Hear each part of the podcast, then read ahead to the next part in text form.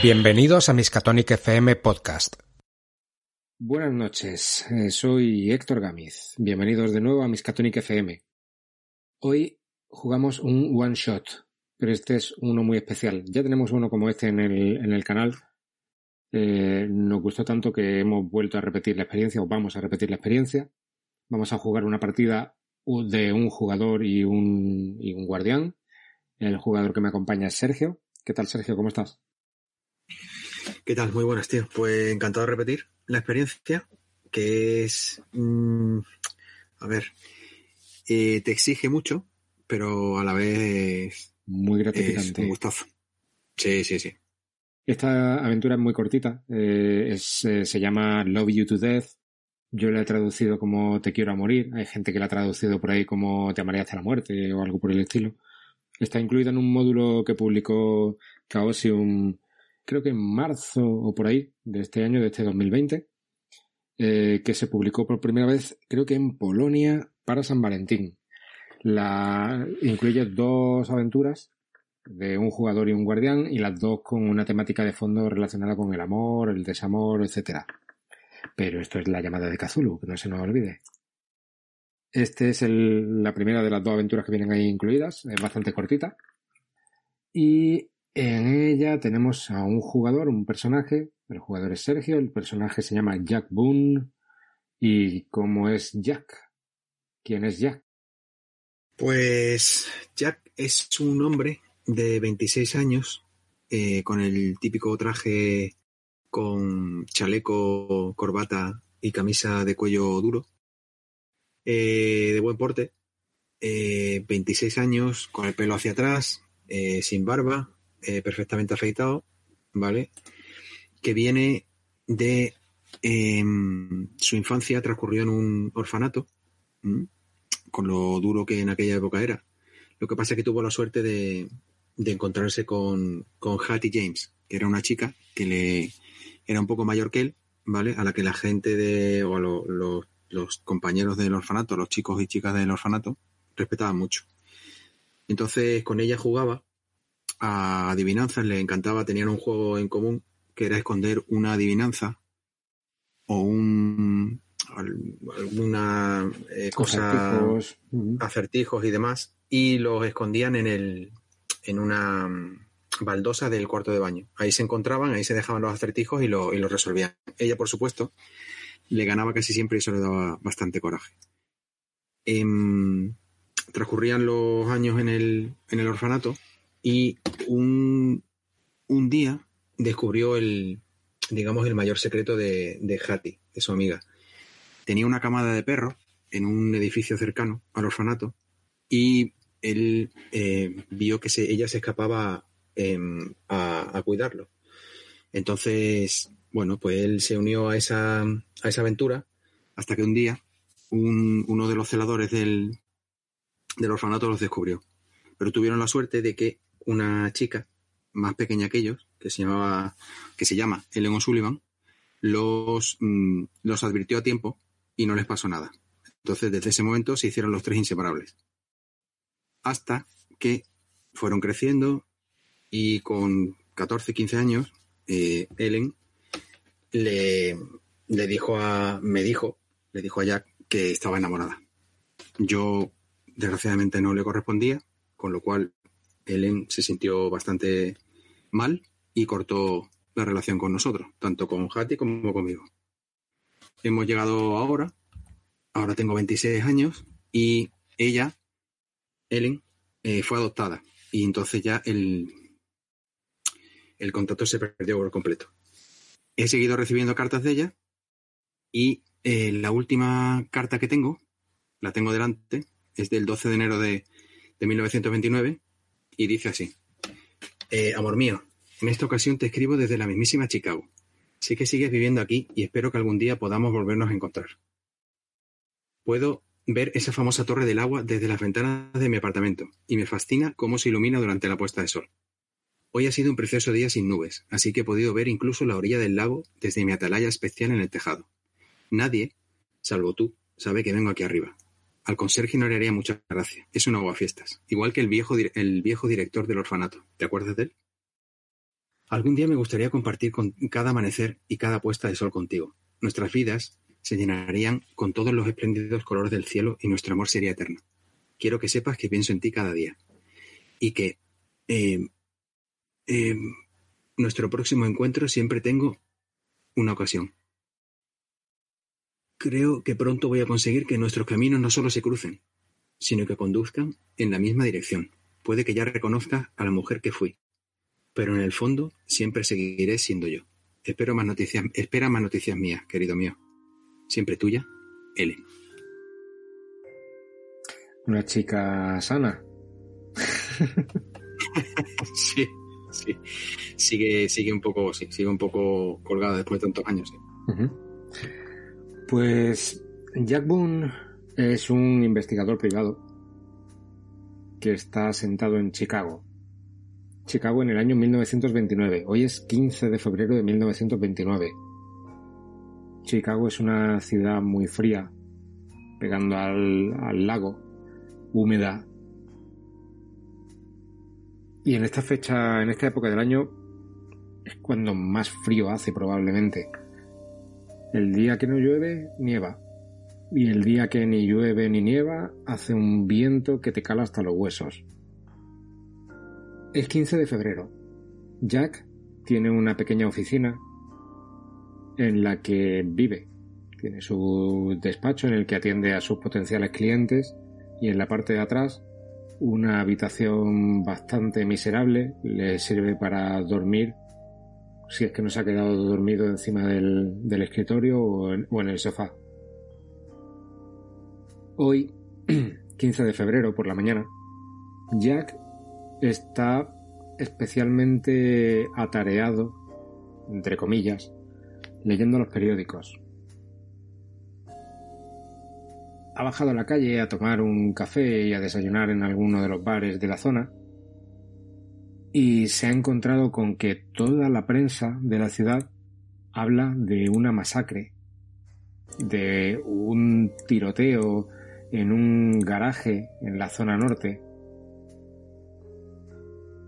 en, la, el que han muerto siete personas. Al parecer, dos hombres, dos policías, fueron a arrestarlos.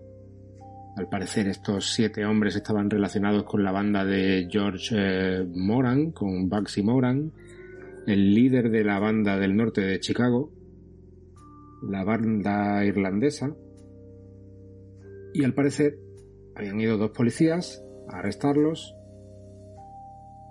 los habían alineado contra una pared y habían abierto fuego y los habían ametrallado a todos. Al menos es lo que dicen los testigos. No se ha capturado aún a nadie, pero las noticias son bastante inquietantes y ya se sospecha de la banda de Al Capone, de la banda rival de la banda de Baxi Moran, la banda del sur de los italianos. Jack está leyendo el periódico. ¿Y cómo lo hace? ¿Qué es lo que hace Jack? Pues ya ahora mismo acaba de terminarse el, el bocadillo que había pedido. Tiene el café humeante en la mesa y se enciende un cigarro y mueve la cabeza porque él mm, cree saber o sospecha, como sospecha todo el mundo, que conoce un poco eh, los bajos fondos de Chicago y cómo está ahora mismo el, el que puede ser que haya sido, o que seguramente será la banda de Capone, porque esos policías seguramente no serían tales policías, sino que sería gente de la banda de Capone disfrazada. Y anda un poco pues pensando en todo eso. Con esos pensamientos vuelves al despacho, con los periódicos bajo el brazo. Continúa hojeándolos en ese despacho lleno de humo que huele a tabaco, a cerrado y un poco a alcohol viejo de haberse te derramado alguna gota o algún chorreón medio borracho en una noche sobre la moqueta. Y mientras, ¿Cómo conoces? y mientras estás en tus pensamientos, deduciendo, dando por sentado que es la banda de Capone la que se ha encargado de, de esos gángsters, escuchas cómo por el pasillo se acercan unos pasos de zapatos de mujer, unos tacones que se mueven apresurados por el pasillo. Y alguien toca la ¿Sí? puerta de tu despacho. Sí, adelante. La puerta se abre y delante de ti te encuentras a tu vieja amiga Hattie May. La ves y nada más verla ya te da la impresión de que algo no va bien. La cara la tiene completamente desencajada y es como si hubiese envejecido de pronto cuatro, cinco o seis años más. La última vez que la viste fue quizá hace 15 días, no hará mucho más. Os veis con bastante frecuencia, a pesar de que ella se casó con, con un- una persona que tú no, no, no te cae especialmente bien, pero tampoco, tampoco crees que sea un mal tipo. Ouch. Ella da dos pasos al interior y te dice, Jack, eh, Jack, Me levanto, necesito tu ayuda. me levanto corriendo, la cojo de los hombros. Hati, eh, eh, eh, siéntate, por favor. ¿Qué te pasa? Siéntate, siéntate. Descansa un poco. Jack, ha ocurrido algo terrible. Ya... Pero, pero, espera, espera, tranquilízate. Espera, dame un segundo, por favor. Doy la vuelta a la mesa, abro el cajón, saco dos vasitos chicos de whisky, una botella, le pongo un, un culito, me sirvo yo de mí también otro. Toma, Hati, toma, bebe, bebe un momento, bebe un momento y tranquilízate. Toma aire, respira, date un segundo, date un minuto, date un minuto, tranquila. Y ahora, muy despacio, eh, cuéntame, ¿qué te ha pasado? Ella agarra el vaso, lo mira, pero es como si mirase a través de él, como si fuera completamente transparente. Bebe un pequeño sorbo, levanta la mirada y te dice, Jack, es... es John. John ha, ha muerto. Lo han matado, John. ¿Cómo? Lo han matado. Han matado a John. Pero, pero, Hati, eh, ¿lo han matado cómo? ¿Dónde? ¿Qué ha pasado? No lo sé todavía. Levanta un poco la mirada y ve que sobre la mesa tienes los periódicos del día. Y te dice, ahí, ahí lo han matado. Él es uno de los siete que han matado. ¿John estaba en esto? Estaba, No, estaba con... no, no, no exactamente. John... Yo creo que ha sido todo un error. John estaba en ese garaje, es mecánico para la gente de Baxi Moran. A veces les, ha- les hace algún trabajo de, de arreglo, de reparación de algún coche y estaba en el lugar equivocado, en el momento equivocado. Él no estaba metido en eso. Estoy segura de ello. Jack. Él no tiene ninguna culpa. Pero ahora está muerto y yo me he quedado sola. Joder, Hati, lo siento muchísimo. Pero bébete, bébete el whisky, por favor. Bébetelo. Ella toma otro sorbo. Se pone a, a sollozar. ¿Qué voy a hacer ahora? ¿Qué voy a hacer ahora sola? Jack, ¿qué voy a hacer ahora? Yo no lo era todo Bueno, para a ver. mí.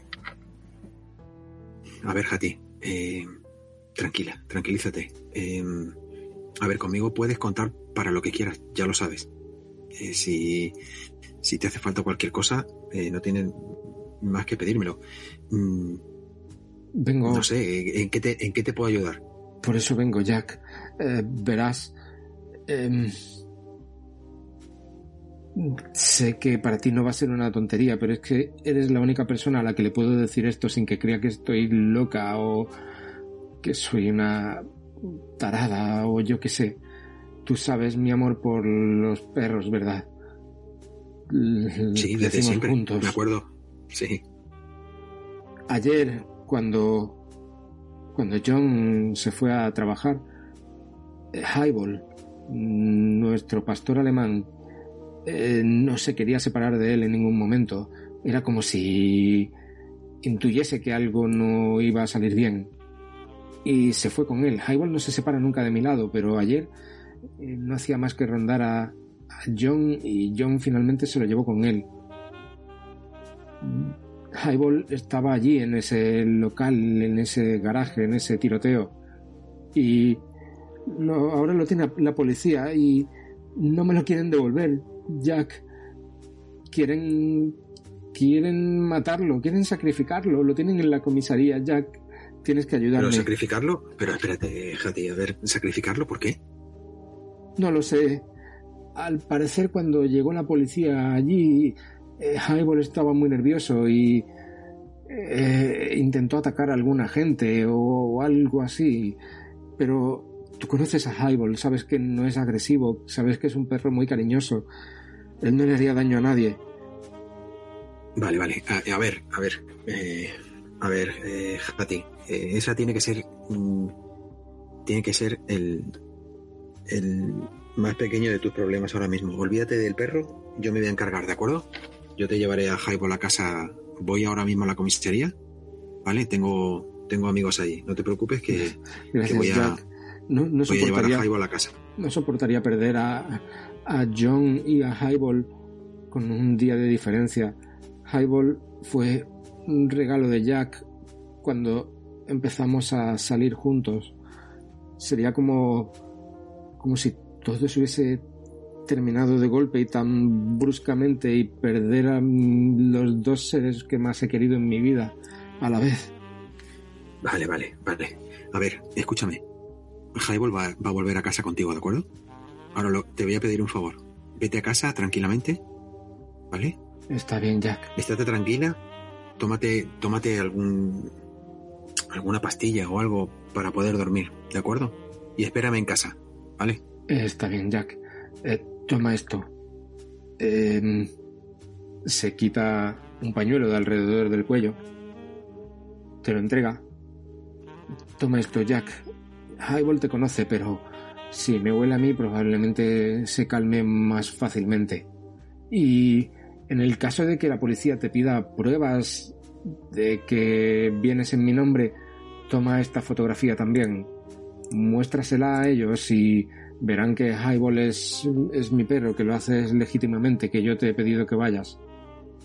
Por Vale, favor. perfecto. Pero no te preocupes, en serio, quédate tranquila.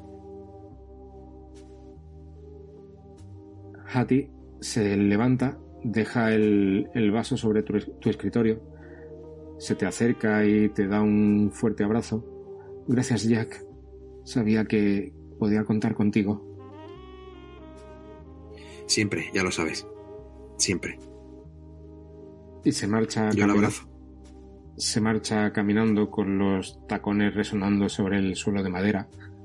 Abre la puerta del despacho, se gira de nuevo hacia ti y te dice, gracias Jack, te esperaré en mi apartamento.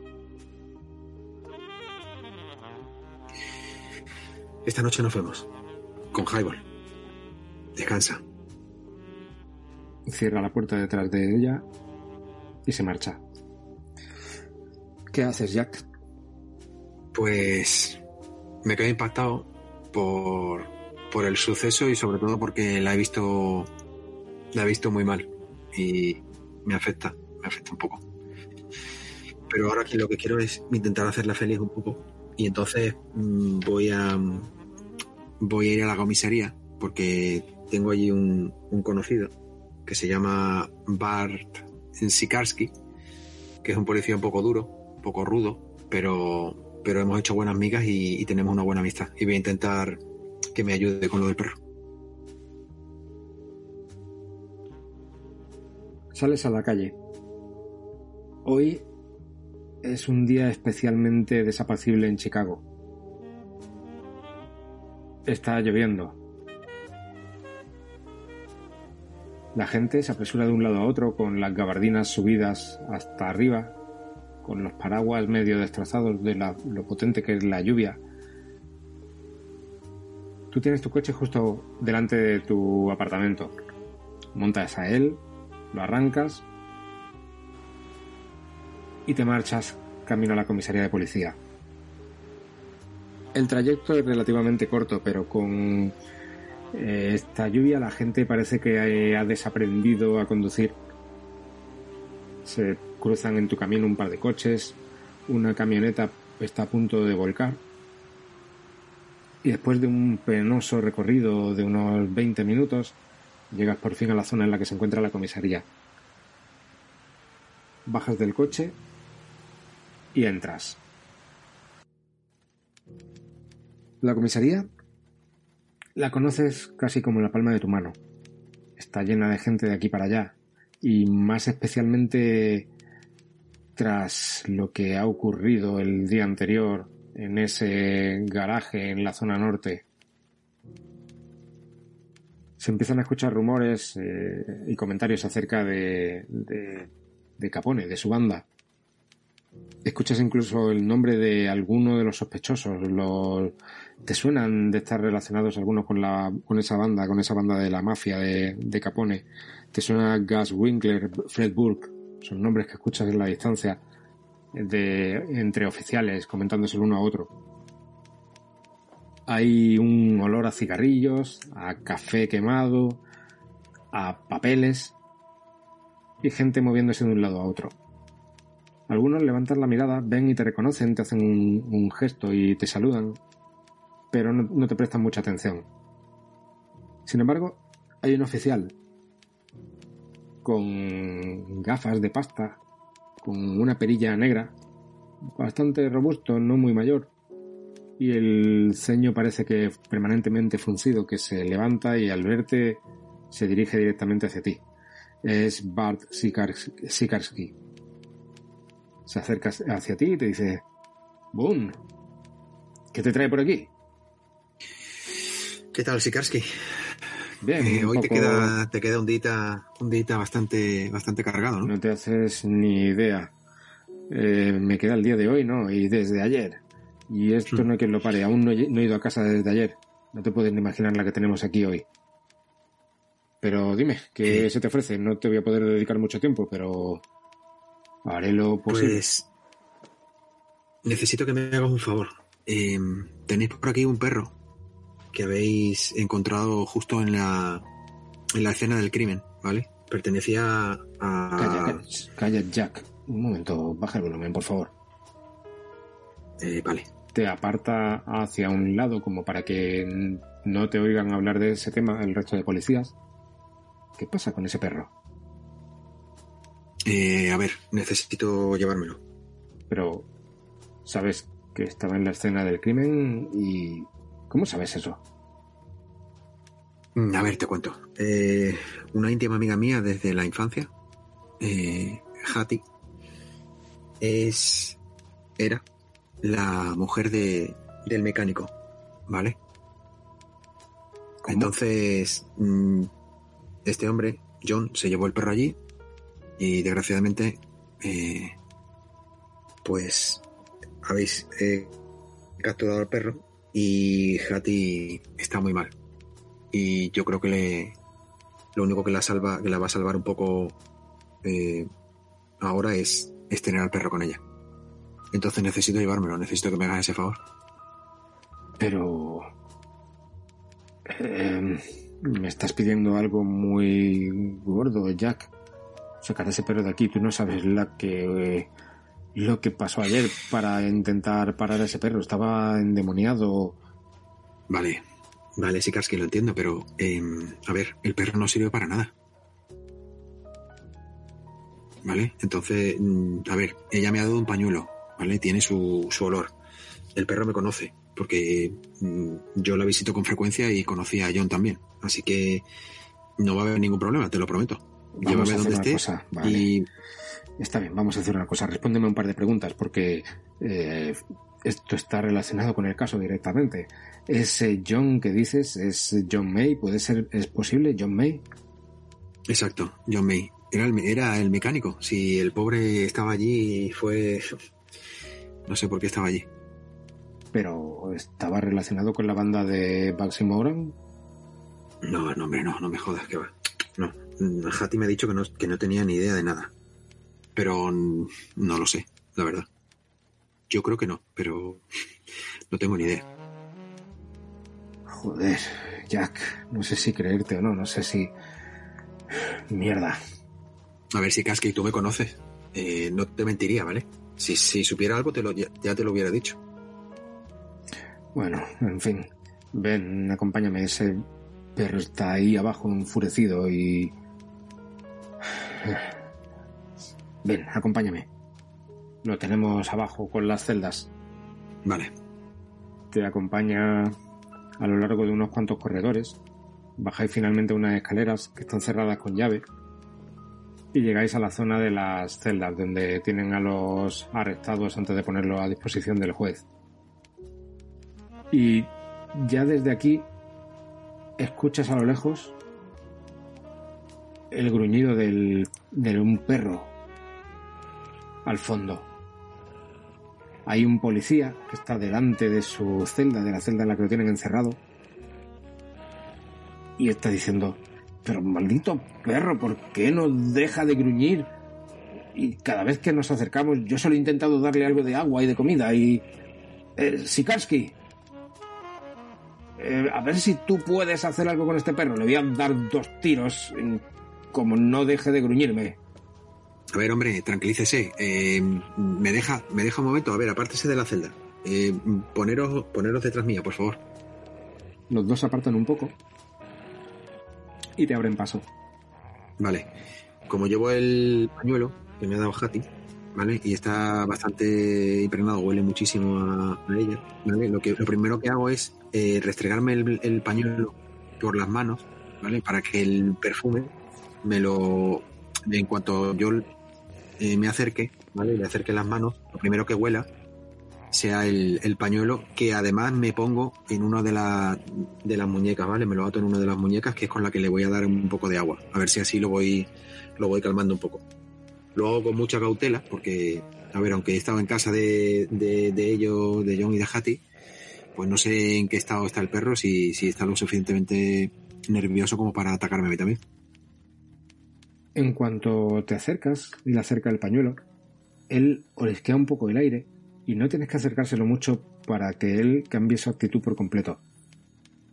Eh, eh, empieza a mover el rabo tímidamente al principio, eh, muy bajo, como un poco atemorizado y desconcertado. Enseguida te reconoce a ti reconoce el olor de Hattie y empieza a gemir de alegría. Levanta las patas, la apoya contra los barrotes de la celda y asoma el hocico como para intentar lamerte y saludarte. Vale. Ese se parece mucho más pasa, al, chico? al highball que tú conoces. ¿Qué pasa? Ivor. Ya está, ya está, ya pasa. Ya nos vamos, ¿vale? Ya está. Venga, toma, bebe un poquito de agua, corre. Venga, toma, toma, toma, toma. Vale, los miro, miro a Sikarsky y al, y al otro agente y lo- le levanto un poco lo- los ojos como diciendo, bueno, ya ha pasado un poco, ahora ya está más tranquilo, está controlado. El policía que estaba agachado delante de la celda intentando darle agua se levanta la gorra y hace un gesto rascándose la cabeza de, de desconcierto, como diciendo, es increíble, eh, este perro ayer era como si hubiera salido del mismísimo infierno. Le dispararon varias veces, ¿sabe? Lo dieron por muerto, pero resucitó. Cuando miras al, al perro y empiezas a acariciarle el lomo, ves que efectivamente tiene el pelo manchado de sangre. Eh, vale, eh, lo acaricio, ¿vale? Pero fijándome a ver si, si tiene, en fin, si tiene rasguños, si tiene heridas de bala, si tiene, en fin, ya le, lo acaricio, pero reconociéndolo un poco. A ver si, Lo examinas mientras lo va, lo va acariciando el perro en ningún momento hace el gesto de dolor o de tener alguna molestia. Y tú con el tacto, pasando la mano por el lomo y por todas partes, lo examinas y no tiene absolutamente ningún rasguño. Solamente manchas de sangre. Vale. Pues eh, miro a, a Sikarsky y le hago una, una seña para que se acerque, para que el otro policía no. Para mantener un poco esto entre él y yo. y le digo, bueno, eh, ¿qué? ¿Me lo, ¿Me lo puedo llevar? Se rasca la cabeza y dice, verás, no tengo ganas de sacrificar a este perro. Finalmente no le ha hecho daño a nadie, solamente ha sido un grano en el culo cuando ayer estábamos intentando poner un poco de orden en el lugar del crimen. Mm, no dormiría tranquilo haciéndole daño a un animal. Está bien, eh, llévatelo. Pero Jack, ten mucho cuidado. Eh, ayer, cuando tomé declaración al único superviviente del tiroteo, antes de que falleciera, lo que decía mm, me dejó muy desconcertado. ¿Por qué? Decía que ese perro empezó a ladrar en cuanto los asesinos aparecieron y que, aunque lo dispararon varias veces, el perro se volvía a levantar una y otra vez y no paraba de intentar defender y bloquear, supongo que a tu amigo, o el marido de tu amiga, para que no le hicieran daño. Eh, vale, sí, pero, pero no creo que le dieran, ¿no? Porque si no, no estaríamos dándole agua ahora. Eso es lo más extraño de todo. Este Wusenberg decía que sí, que le impactaron unas cuantas veces con las balas. No me fastidies, hombre. Si acabo de, de examinarlo y no tiene nada. No sé. Tú ten cuidado, Jack. Venga, te lo agradezco, Sikarski. Eh, por cierto, ¿tienes alguna correa ahí que me lo, Sí, sí, con la que lo pueda atar? Eh, Venga, gracias. En, el, en un escritorio, junto a las celdas, abre un cajón, saca una correa, te la entrega y te dice, pónsela tú, yo no me pienso acercar a él. Vale, no te preocupes. A ver, Highball, ven, toma. Toma, toma, chico, toma.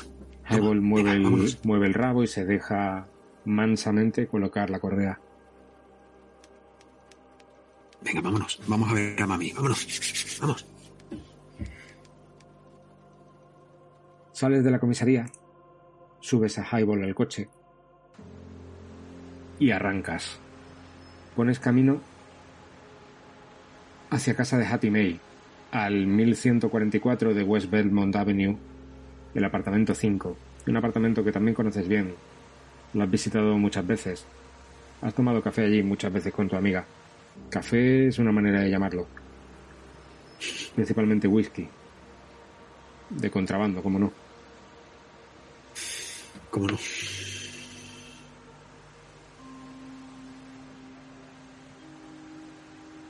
Subes hasta la planta en la que se encuentra el apartamento de Hattie.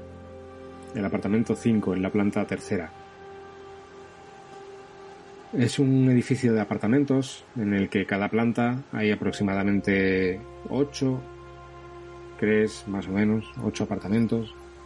Un pasillo largo con cuatro puertas a cada lado. Vas caminando hasta la puerta del fondo, la número 5. Y al aproximarte, notas como Highball se pone un poco tenso. Y te encuentras la puerta entornada.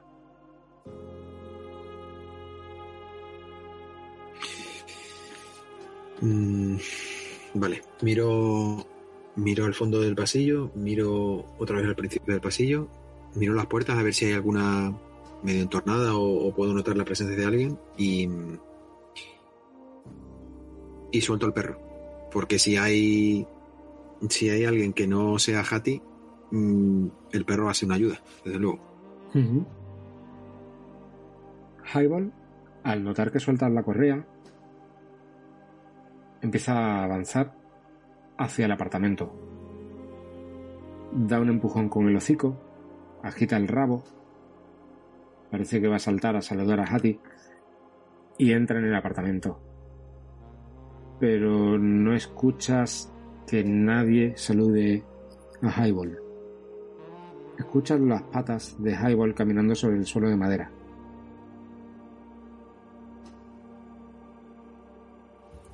Vale. Entro.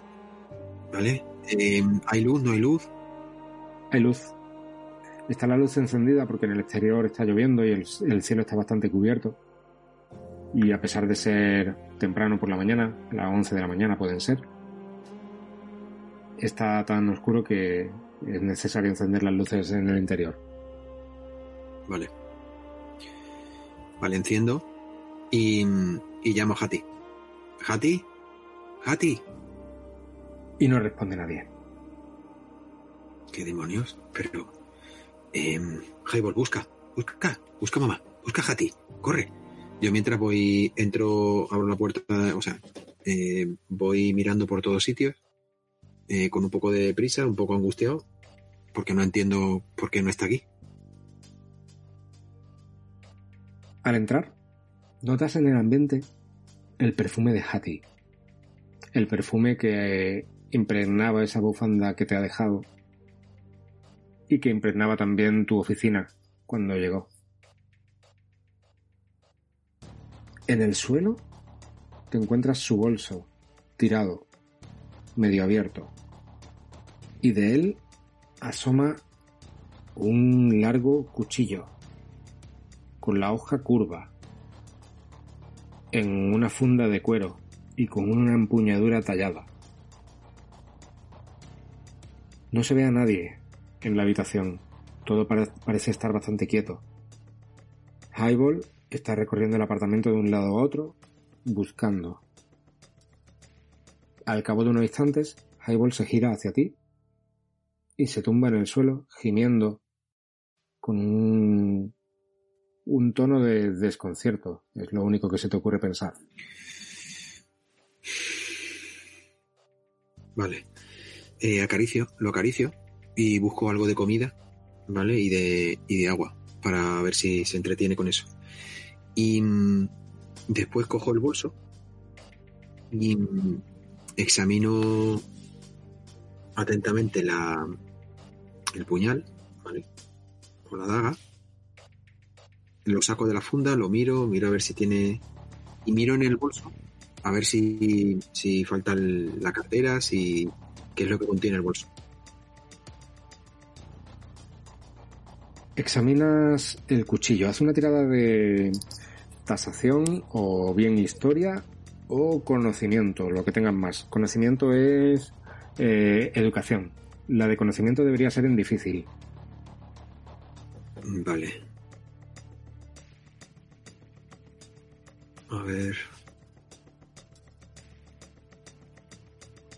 Conocimiento. Tengo aquí. En bueno, educación tasación. tienes- Lo que pasa es que tasación tengo un 5.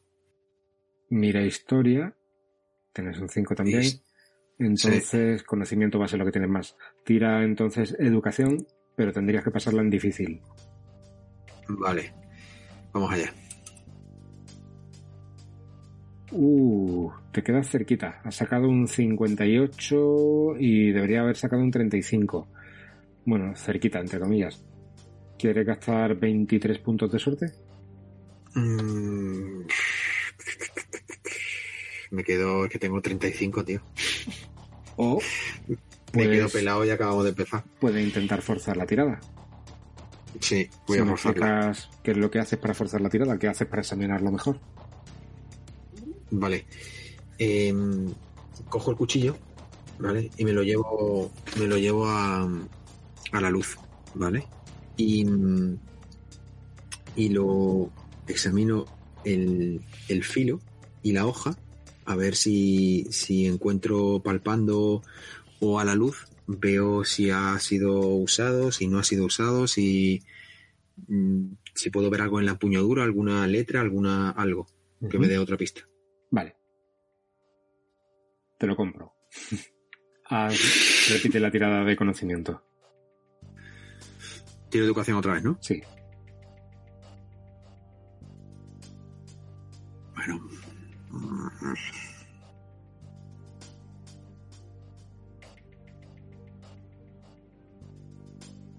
Uh, peor aún que antes. Vale, sí, correcto. Bueno, Empiezas a examinarlo. Lo sacas de la funda. La funda es una funda de piel bastante sencilla, muy bien manufacturada, pero sin apenas decoración.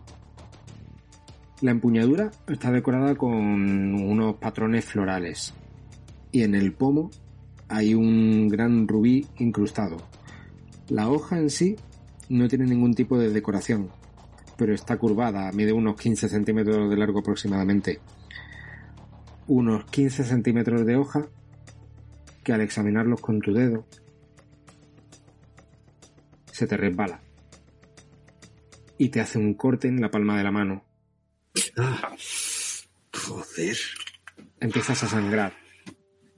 Vale, busco un trapo eh, en la cocina y me hago un- una especie como de, de vendaje improvisado y me lo dejo así. Joder. ¿Es muy profundo? Te he quitado un punto de vida. Vale. Duele bastante, escuece mucho. La Vale. hoja está muy, muy afilada. Vale. Eh, busco en los armarios, busco whisky, ¿vale? Le doy un, un buen sorbo y me voy al cuarto de baño, me quito la venda y me echo un poco para, para esterilizarlo un poco. Te lavas un poco la herida. Mm. No crees que se te vaya a infectar. El corte era bastante limpio y la hoja no parecía estar oxidada ni nada por el estilo. Pero sí que escuece bastante con el whisky durante unos instantes hasta que por fin los nervios se te atontan un poco. Y solamente queda un poco del- de ese dolor pulsante. Vale. Vale. Eh, me vuelvo a hacer el, el vendaje, cojo la hoja, la, la guardo y me pregunto qué hacía eh, Hattie con, con un cuchillo como este. No era No. propio de Hattie, ¿no? No, no era muy de Hattie, no era nada de Hattie, pero ni siquiera de John. O sea que no lo, no lo entiendo mucho. Lo cojo y me lo guardo en la, en la chaqueta, en el bolsillo interior. Y sigo investigando un poco para ver si puedo, no sé, hacerme una composición del lugar de qué es lo que ha pasado. Porque veo, veo que han registrado el piso, hay algún... No, el piso está completamente mm, limpio, ordenado, no hay ningún signo de violencia. Es como si hubiese salido de allí. O sea que simplemente no hay ningún mueble movido, no han empujado, no se puede ver ningún mueble empujado, ni movido, ni nada, como si hubieran arrastrado a alguien o lo hubieran sacado a la fuerza, nada. No te da esa impresión, ¿no? Vale. Y mm, en el bolso qué hay? En el bolso las posesiones normales. En un bolso una pitillera, un mechero y barra de labios, un pañuelo. Vale. Pongo el bolso encima de la, de la encimera de la cocina y voy a recorrer el piso a ver si encuentro algo más. Empieza a de- deambular por el apartamento, y rebuscando de aquí para allá, rascándote la cabeza, preguntándote qué ha pasado. Eh, es raro que Hattie haya salido del apartamento así, dejando la puerta abierta y el bolso tirado en el suelo. No, no es normal, algo no encaja. Empiezas a moverte de un lado a otro, pensando. Hattie eh, te iba a a esperar en el apartamento, ¿verdad? Eh, Highball Correcto. se lo ibas a llevar allí. Eh, es raro que no te haya dejado ni siquiera una nota. No sería propio de ella. Esto te hace pensar que algo le ha pasado. Hattie no se comporta así normalmente. Vale. Mm, a ver, intento pensar rápido, ¿vale? Y lo que se me ocurre es eh, tocar en las puertas de los vecinos, ¿vale? A ver si alguien ha visto algo.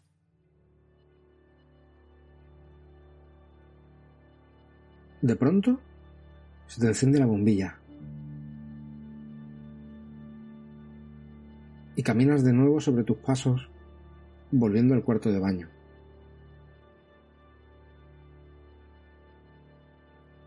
En el sitio en el que han caído unas gotas de whisky en el suelo, notaste algo. Notaste cómo ese whisky no formaba un pequeño charquito en la unión de esas baldosas, sino que se introducía por una rendija en el suelo. Y te acuerdas de tu infancia, de cómo jugabas con Hattie a esconder acertijos en un azulejo cerca de la bañera. Antes de salir del apartamento, te lo piensas dos veces y vuelves atrás.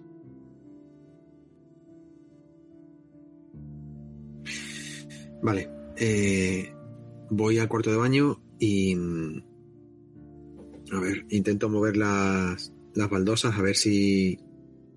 Si pasa como, como cuando éramos pequeños. Y me encuentro algún... Algún mensaje, alguna nota. Vas directo a esa baldosa en la que antes ha caído ese chorro de whisky y ves como efectivamente hay una ranura, una rendija casi imperceptible. Tocas con el nudillo y descubre- descubres que está hueca, que tiene un, un pequeño movimiento, está un poco suelta. La levantas sin mucha dificultad y dentro te encuentras un trocito de papel plegado. Lo abres y tiene unas frases escritas con la letra inconfundible de Hattie.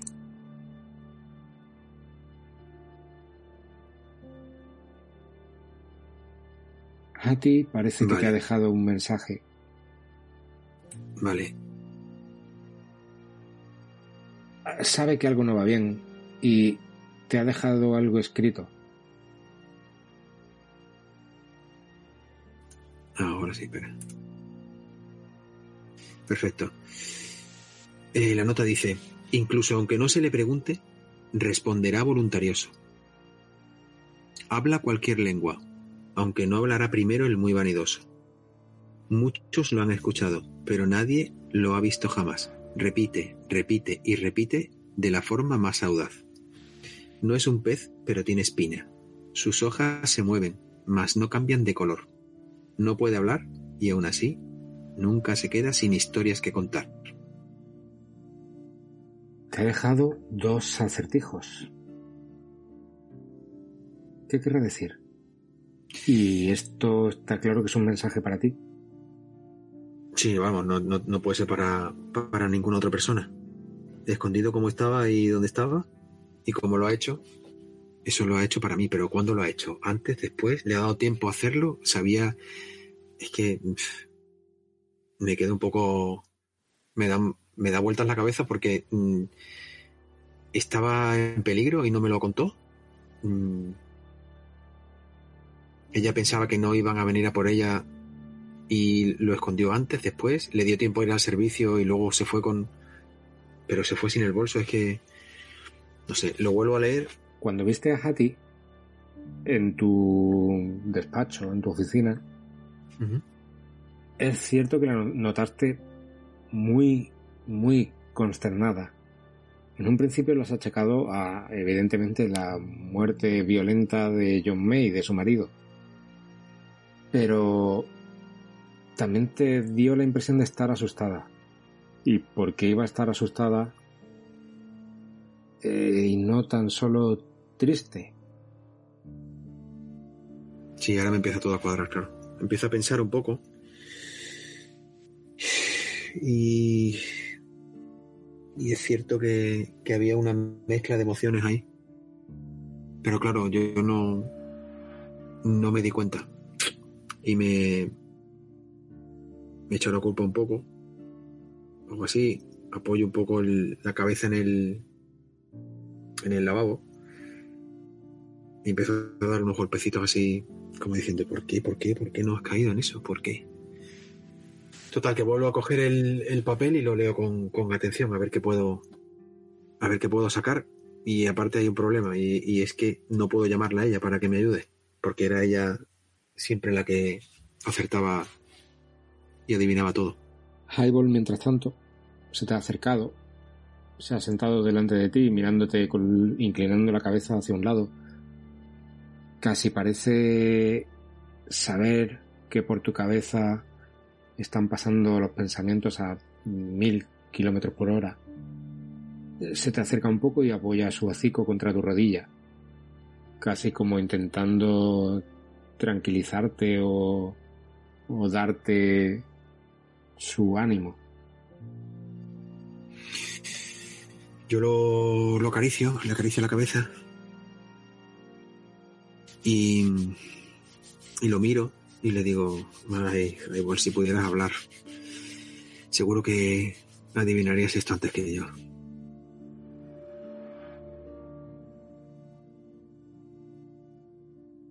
Entonces sigo, sigo repitiéndome la frase del papel.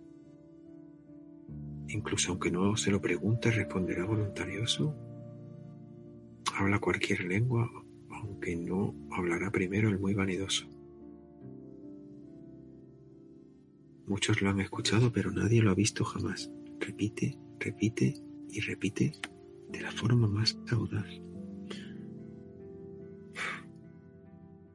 Noto que, no sé, vuelvo a los, a los 11, a los 12 y me atasco, igual que me pasaba. Y no consigo, no consigo encuadrar esto en, nada, no, no, no. Pues aunque no se le pregunte, responderá. Y la segunda adivinanza me deja también, no es un pez, pero tiene espinas, sus hojas se mueven, mas no cambian de color. Tiene espinas, sus hojas se mueven, mas no cambian de color. No puede hablar y aún así nunca se queda sin historias que contar.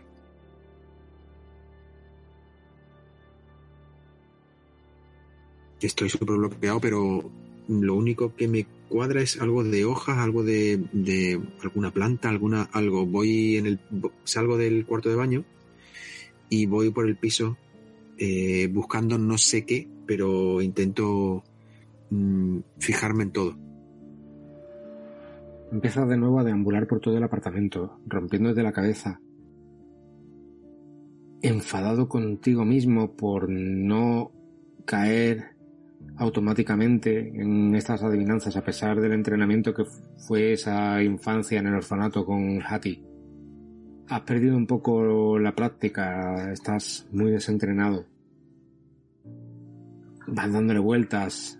No es un pez pero tiene espina. Sus hojas se mueven, mas no cambian de color. Eh, si no cambian de color, no pueden ser de una planta, ¿no? No puede hablar y aún así nunca se queda sin historias que contar. Y el otro aún más críptico. Incluso aunque no se le pregunte, responderá voluntarioso. Habla cualquier lengua, aunque no hablará primero el muy vanidoso. Muchos lo han escuchado, pero nadie lo ha visto jamás repite, repite y repite de la forma más audaz. Hattie te tiene muy alta estima, o eso es lo que tú piensas. O lo ha hecho por reírse de mí una vez más, no sé. Haz una tirada de inteligencia.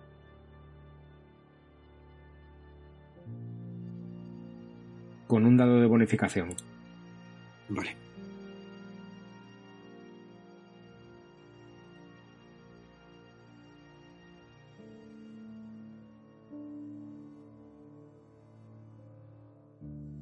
Bien, la pasas. Tienes éxito con un 57, con sobre un 75. Sí. Y de pronto vas caminando por esa, por ese salón, pasando la vista de un lado a otro, y ves la, la librería llena de libros. Y dices, ¿eso es? Un libro. Un libro tiene hojas. Un libro tiene espina y nunca se queda sin historias que contar. Pero ¿y lo otro? Incluso aunque no se le pregunte, responderá voluntarioso. Habla cualquier lengua, aunque no hablará primero el muy vanidoso. Muchos lo han escuchado. Nadie lo ha visto. Mientras vas recitando esa retaíla,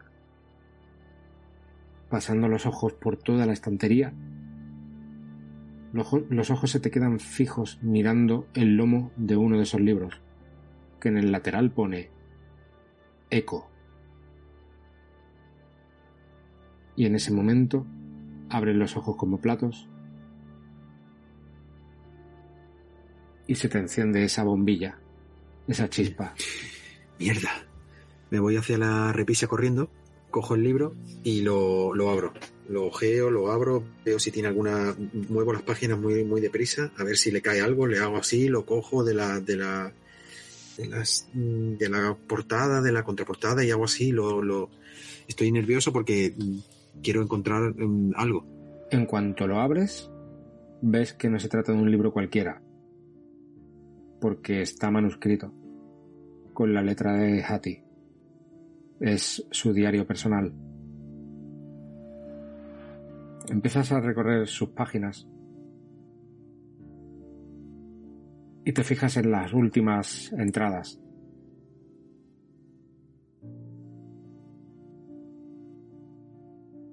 Hay una entrada el 1 de febrero de 1929, hace apenas 15 días, que dice así. Esta noche, por primera vez, he participado en eso que las otras esposas llaman jocosamente sus reuniones de brujas. Debo admitir que fue bastante interesante, pero no me quito de la cabeza que la mujer que organiza todo esto quizás sepa hacer verdadera magia y no se trate solo de un entretenimiento para esposas aburridas. La semana pasada le dio a Irene una predicción y se ha cumplido. Lucille Moran también ha estado en la reunión y afirmó que ya van varias de las predicciones de la mística Mairid que se cumplen en los últimos meses desde que celebran estas reuniones. No estoy segura de aprobar o ni siquiera de creer en nada de esto, pero bueno, si esto es lo que hacen todas estas otras esposas, quizás debería ir alguna más, aunque solo sea por coincidir con Lucille de nuevo. El 11 de febrero vuelve a escribir y dice así. Esta reunión ha sido mucho más perturbadora. Por alguna razón, la mística Meirid ha estado observándome constantemente desde detrás de ese velo con el que cubre su cara mientras interpretaba esos cánticos que dice que le permiten ver el futuro. No estaba solo mirando, sino escrutándome, observándome, como si tratara de introducirse dentro de mi cabeza y de leer mis pensamientos comencé a notar que un perforador dolor de cabeza, así que me excusé y me marché de la reunión. No voy a volver jamás, aunque no puedo explicar por qué. No, no voy a volver jamás. Todo lo que sucedió me ha dejado con una sensación muy incómoda, y también tengo la sensación de haber conocido a Mayrid con anterioridad, pero no consigo recordar cuándo ni dónde. Hace tres días, escribió, Lucille ha venido a visitarme esta mañana. Estaba muy perturbada. Dijo que va a dejar de asistir a las reuniones de brujas. Me ha estado diciendo que tenía la sensación de que yo estaba en peligro y de que alguien tenía eh, algo que me deseaba el mal. Me ha entregado un amuleto de plata. Decía que debía ponérmelo y que me mantendría a salvo. También me ha dado una daga diciéndome que la llevara conmigo todo el tiempo para protegerme. Me ha obligado a guardarla en mi bolso y a prometerle que no me alejaría de ella en ningún momento. Si me lo hubiera dicho anoche quizás la habría tomado más en serio, pero ahora no sé. ¿Quién tendría interés en hacerme daño? He puesto ese amuleto, una encantadora forma que parece algún tipo de cruz, en el collar de Highball. Le queda muy bien. 15 de febrero de 1929. Esto ha debido ser esta misma madrugada o esta misma mañana antes de salir a verte a ti. John, amor mío, ¿es culpa mía que te hayan apartado de mí para siempre? ¿Podría haber hecho algo para evitar tu muerte? Me siento tan perdida. ¿Y si Lucille tenía razón? ¿Quién cuidará de mí ahora que tú no estás? Alguien me ha estado vigilando, lo sé, y me duele la cabeza tanto desde ayer. Espero poder recuperar a Highball. No sé qué haré sin él, es lo único que me queda que me ate a ti y no soportaría perderlo a él también. Hay alguien, Pudiera ver a mi viejo y querido amigo, rezo y deseo porque me pueda ayudar. Me sentiré mucho más segura y protegida una vez que Highball esté de vuelta en casa.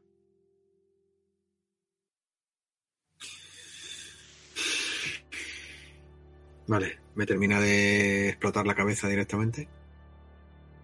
Porque entonces, mmm, leyendo esto, mmm, intuyo que, que John estaba más metido eh, de lo que parecía en la, en la banda y por las reuniones, por todo. A ver, mmm, me voy directamente al perro y miro a ver si tiene el amuleto colgado de collar. Te agachas delante de, de Highball, que gime un poco, parece estar reconociendo lo que está pasando por tu cabeza, tu desconcierto y tu miedo por lo que le puede estar pasando a Hattie. Y examinas su collar, tiene una placa con su nombre, y en la anilla en la que está enganchada esa placa hay efectivamente una pequeña crucecita. Un. es un Ankh.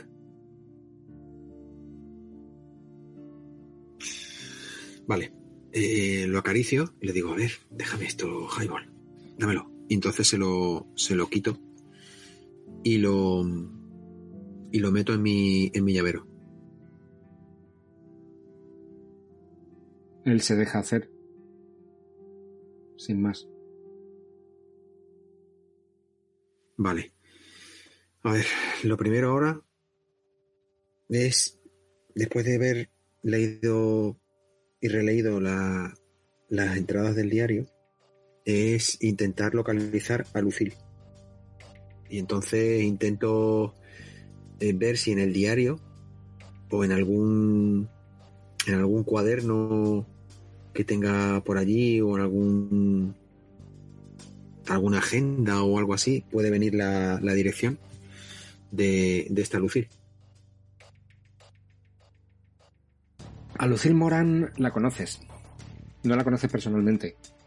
Pero sabes que es la mujer de Bugsy Moran, el líder de la banda del norte. Contactar con ella no debe ser tan sencillo como buscar su número de teléfono en una agenda escrita en el apartamento de tu amiga. Y aunque así lo consiguieras, ¿qué le vas a decir? Que eres un detective y la llamas porque sí. No crees ni siquiera que seas capaz de llegar a contactar con ella. Probablemente el teléfono lo coja alguno de sus criados o asistentes y ante la más mínima sospecha de que puedas estar conectado con la, con la policía, te cuelguen el teléfono de inmediato. Deberías intentar aproximarte de otra manera. Vale. Eh, ¿En el piso hay teléfono?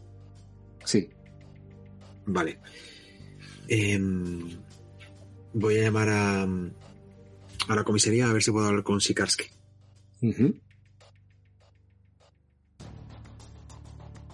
La operadora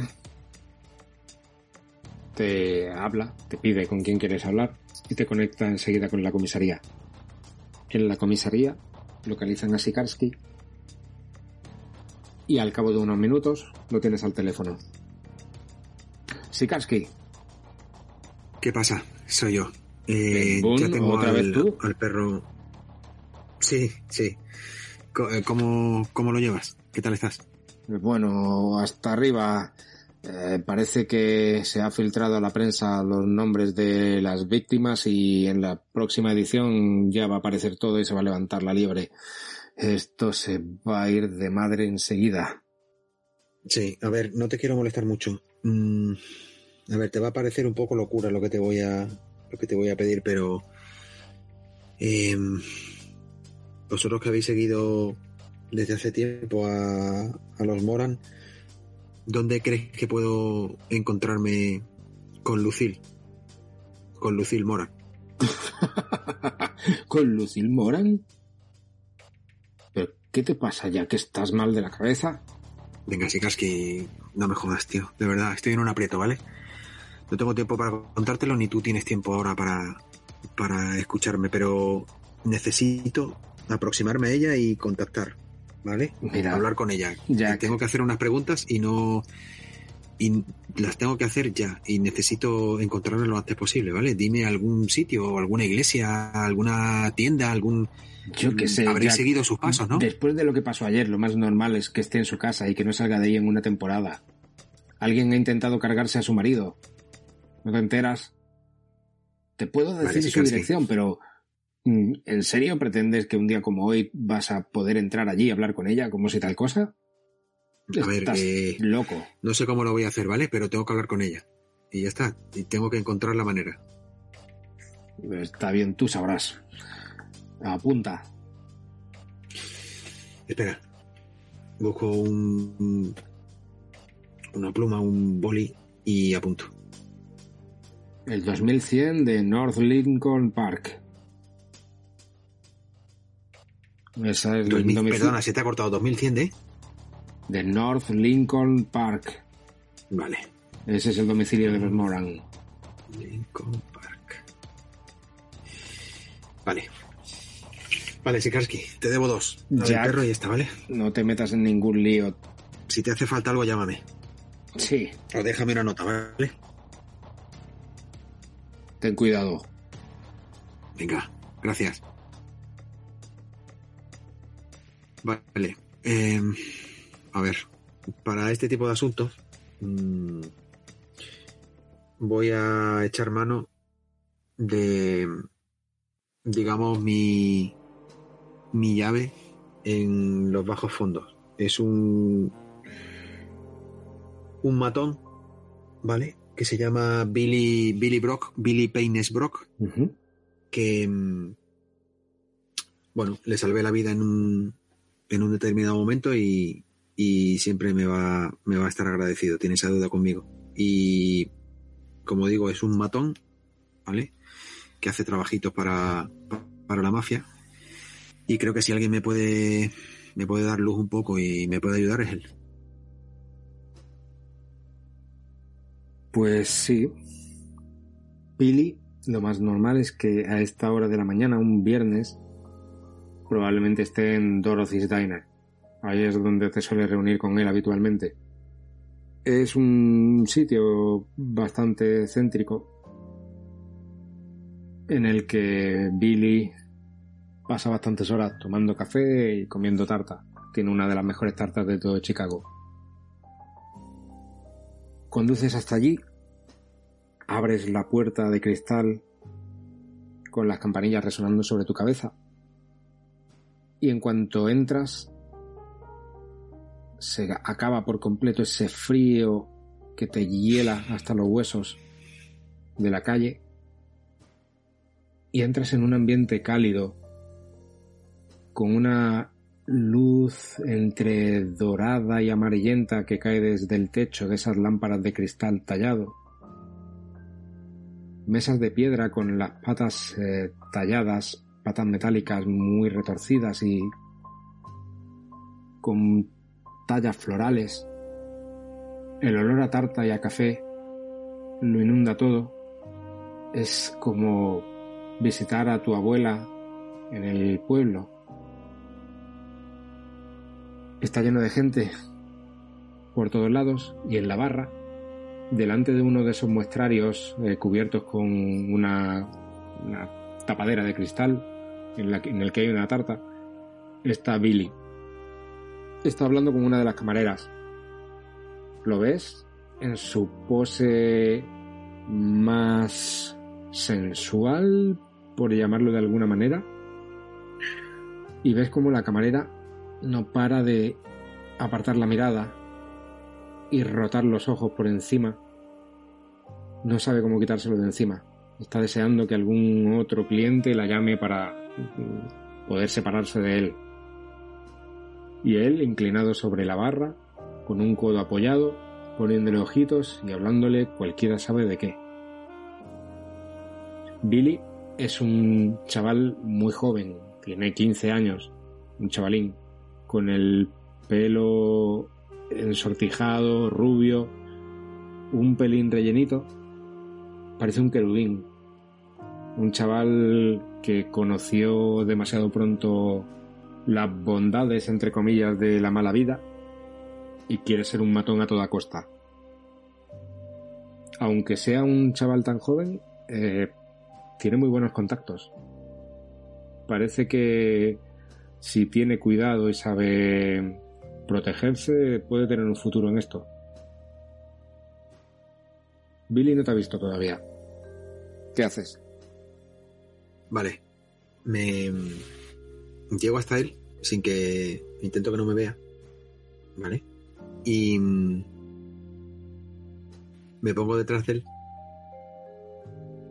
y al oído le digo, mm, deja de soñar con la camarera. ¿Dónde Joder, está a tu alcance? joder, Jack. Me has asustado. Sí. Que deje de soñar. ¿Qué, qué sabrás tú? Aquí Emily y yo estamos empezando a hacer planes de futuro, ¿sabes? ¿Verdad, Emily? Ya, ya. Ella ve la Ya la oportunidad cara de de Emily, quitarse sí. de en medio y se da media vuelta y se va. Pero, ¿y, ¿y eso? ¿Ahora te dedicas a pasear perritos? Eh, a ver, eh, Billy, no tengo tiempo para, para tonterías, ¿vale? No, no, tranquilo, Eh, me encantan. necesito- Necesito que me hagas un favor, ¿vale? Y un favor de los grandes. El gran Jack Boone, que todo lo sabe, necesita ayuda del pequeño Billy Brock. Venga, Venga. Billy, en serio, espabila, ¿vale?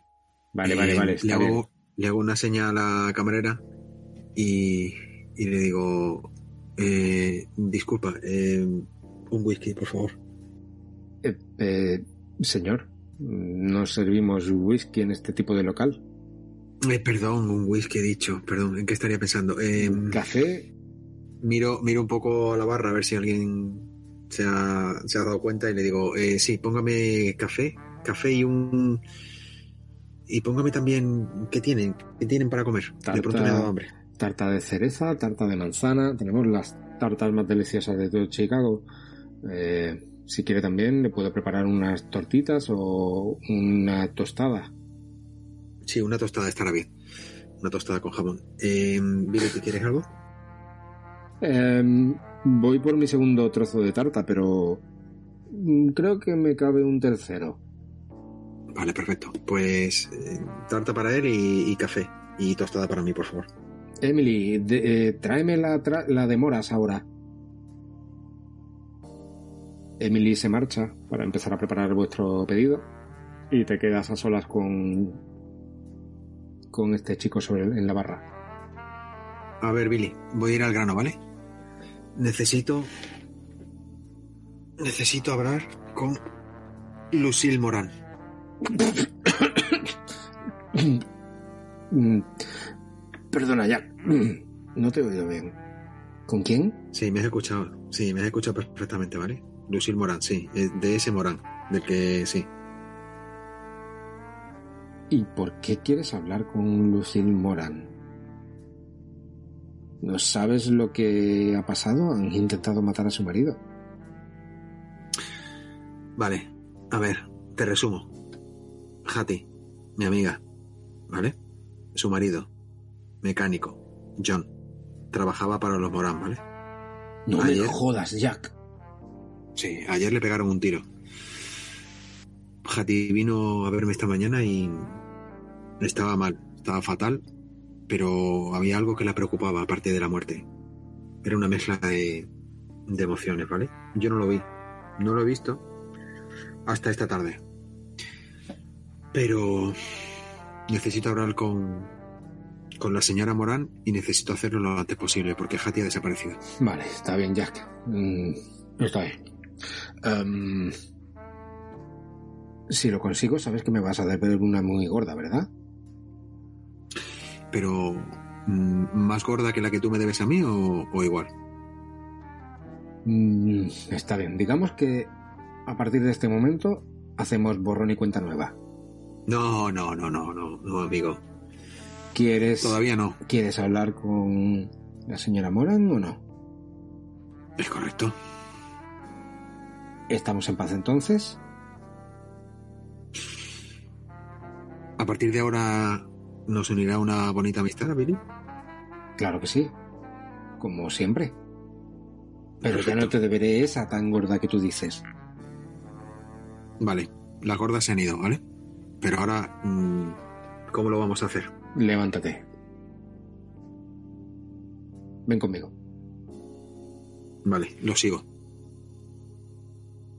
Él va hasta una esquina del local en el que hay un teléfono. Él lo descuelga. Habla con la operadora. Él te aparta un poco con la mirada, solo quiere que lo veas. Y no llegas a escuchar lo que está hablando. Ves como su actitud al principio es un poco tensa pero relajada. Digamos que no le interesa mucho el asunto, pero él es consciente de que está intentando contactar con alguien importante en ese mundillo. Sin embargo, en un momento, ese, el relax que se podía atisbar en su actitud se desvanece por completo y lo ves completamente tenso y, y excitado a la vez. Te mira de reojo en un par de ocasiones, asiente y ves que se habla, que habla muy atropelladamente. Al cabo de un instante, cuelga el teléfono y se gira hacia ti y te dice, Jack, no sé de qué demonios va todo esto, pero esa señora quiere hablar contigo de inmediato. ¿Cómo? ¿De verdad? Sí, sí, ¿cómo lo oyes? ¿En qué ¿Pero qué, qué le ha dicho? Mm, nada del otro mundo, que había un tipo que quería hablar con ella. Un tipo que que conocía a la esposa de uno de los hombres que murieron ayer y que estás intentando localizarla. Y en cuanto ha escuchado eso, me ha dicho que no perdiese ni un minuto y viniese a decirte que vayas cagando leches a verla. Joder, Billy. Le pongo la mano en el hombro y le digo, gracias. ¿Y qué haces? Pues me voy cagando leches con mi Forte Sedan de 1918, pisándole todo lo que puedo hacia donde me ha dicho Billy que tengo que, que dirigirme. Vas en dirección al apartamento de los Moran, a la casa de los Moran, al 2100 de North Lincoln Park, que no queda muy lejos de aquí tampoco. Está relativamente cerca del lago. El tráfico es una pesadilla hoy. Consigues aparcar en un callejón lateral y te aproximas al edificio. Tocas a la puerta y te recibe el personal de servicio de la casa. Ya te están esperando. Y te preguntan, usted debe ser Jack Boone, ¿verdad? Sí, así es. Pase, la señora le está esperando en el salón. Muchas gracias. Te acompañan a una especie de biblioteca o algo por el estilo. Y delante de ti hay una señora de unos 50 años, vestida con ropas oscuras. Eh, debió ser muy atractiva hace años. Todavía tiene un poco de esa belleza. Pero algo se ha perdido. La edad no pasa en balde para nadie. Ella se acerca hacia ti. ¿Usted es el amigo de Hattie? Sí, buenas noches, señora Morán. Eh, soy el amigo de Hattie, eh, pero eh, cuénteme, eh, ¿qué sabe usted? Estoy un poco nervioso porque eh, ha desaparecido. Había quedado con ella en su piso y no, no estaba. Empiece por el principio, por favor. ¿Cómo que no estaba? Mm. ¿Por ver, qué? le cuento, le resumo. Esta mañana Hattie ha ido a, mi oficina para contarme lo de su marido, lo de Johnny. Ella es amiga íntima mía de hace muchísimo tiempo. Y mm, me ha contado que John eh, había sido asesinado ayer eh, y que, mm, que se encontraba fatal y que su perro estaba, estaba en la dependencia de la comisaría, que si yo podía ayudarla y, y le he dicho que sí, que por supuesto que podía ayudarla. Entonces he ido a recuperar al perro y cuando he vuelto a su apartamento, la puerta estaba entreabierta, he entrado, me he encontrado su bolso en el suelo y ella no estaba.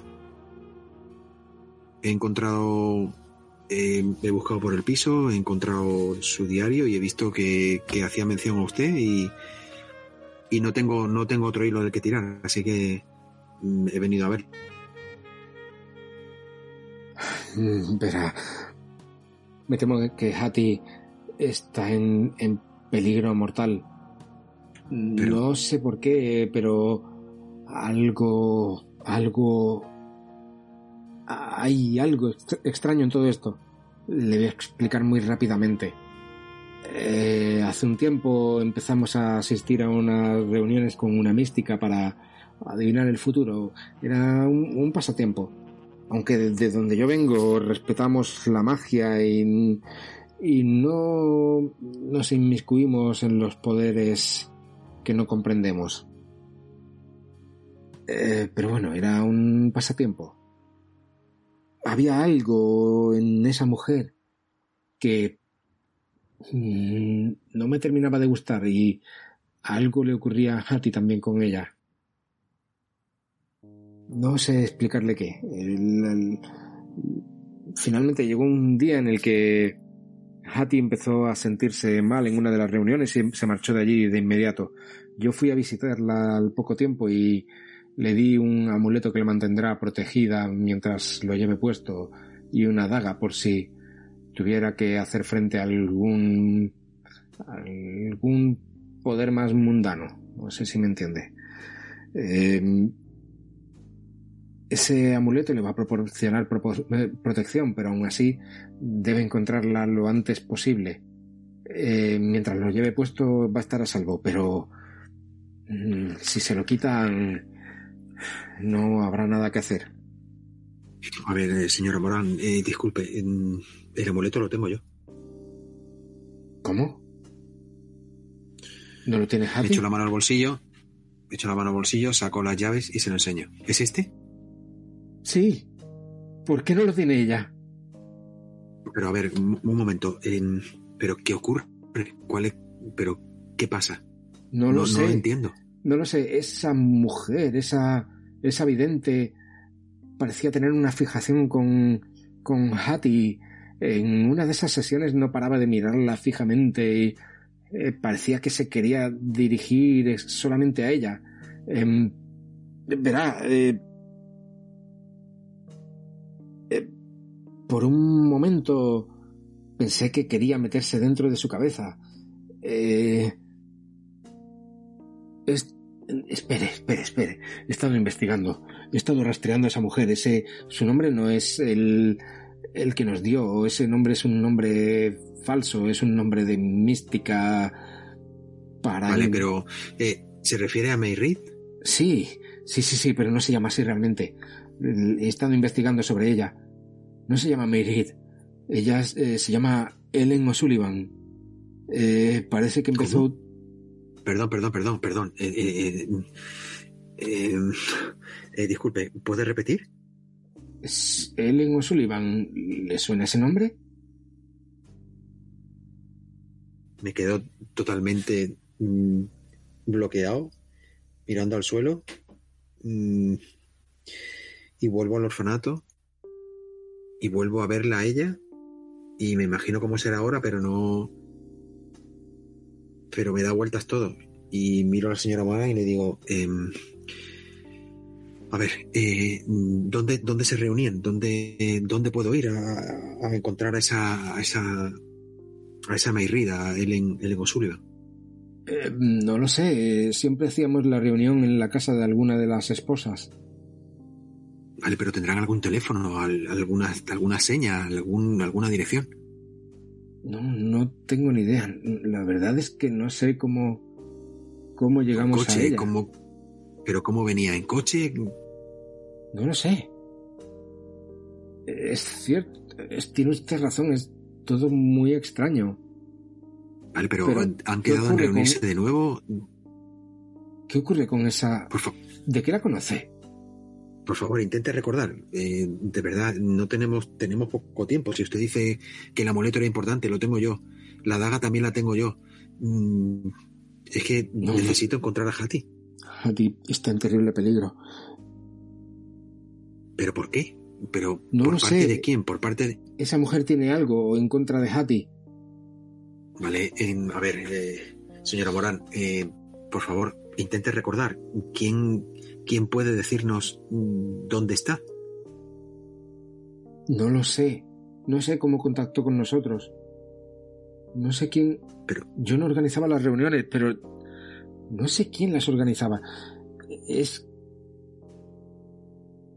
Es Vale, como señora si Morán, a ver, a ver, tranquilícese un pieza. momento. Es como Vale, si me hubiesen mm. borrado eso de mi, de mi cabeza.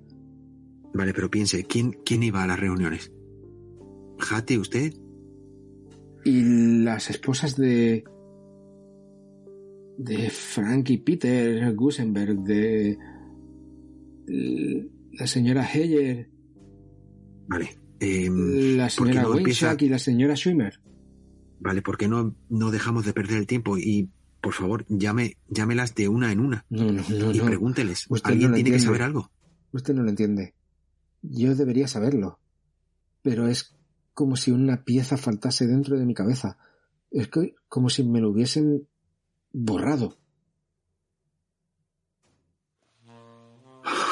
A ver, eh, Hay que ¿tiene encontrar algún papel? ¿Algún, algún les- las predicciones que hacía las, las ponía por escrito? No sé, intente recordar algo.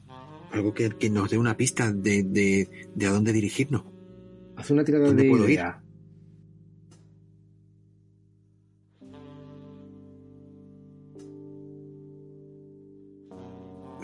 Tiro inteligencia. esto hay que-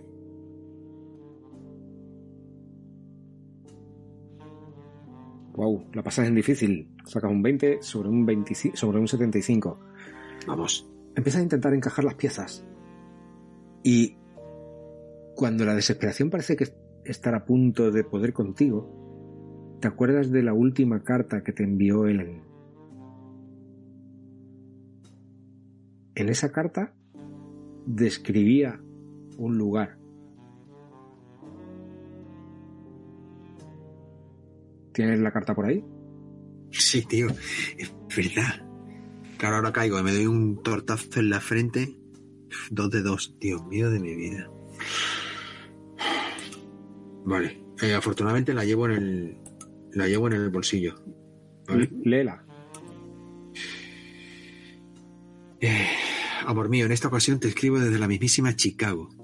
Sé que sigues viviendo aquí y espero que algún día podamos volvernos a encontrar. Puedo ver esa famosa Torre del Agua. Vale, la Torre del Agua y me hago, me voy haciendo una composición del lugar, ¿vale? Un plano, un plano mental de la ciudad. Ubico la Torre del Agua desde las ventanas de mi apartamento.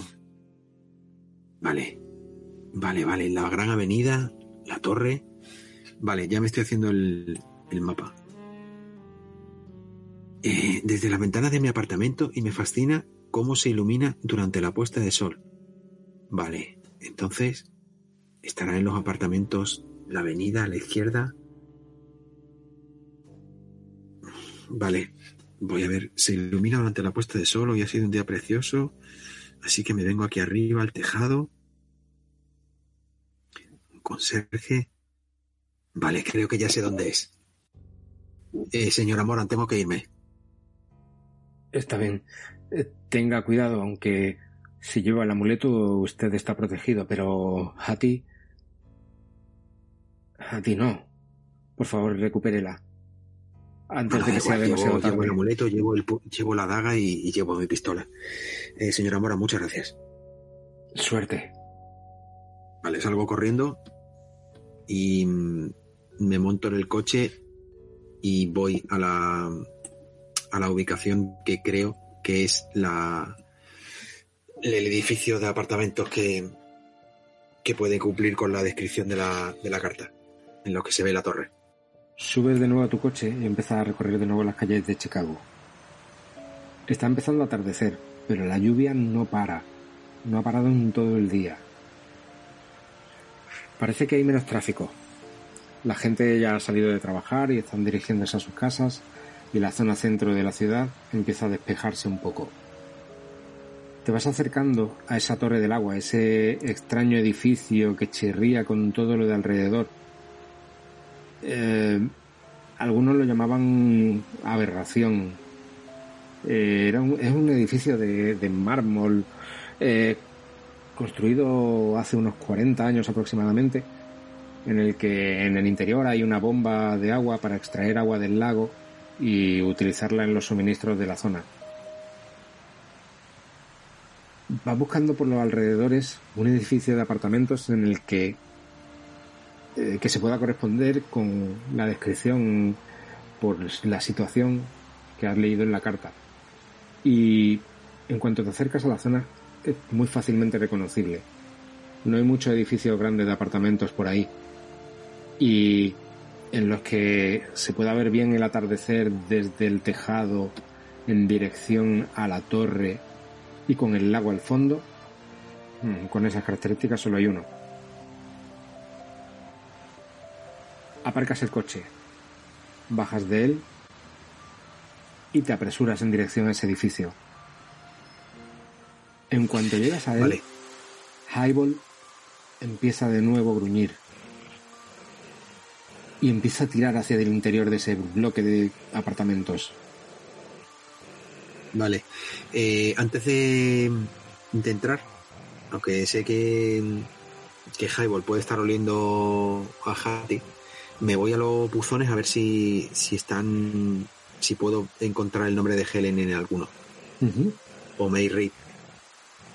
Para ir a tiro fijo. Llegas hasta el edificio de apartamentos. No hay buzones. Hay un portero que se encarga de recoger el correo y repartirlo luego por los distintos apartamentos. Vale. Em, está, el- está, o sea, el, el conserje está allí, ¿no? Sí, Vale. Em, ¿Coincide con la descripción que él me hace de la carta? ¿En la carta? el. El portero. Sí, sí, sí, Sí. sí, sin duda. Vale, ok.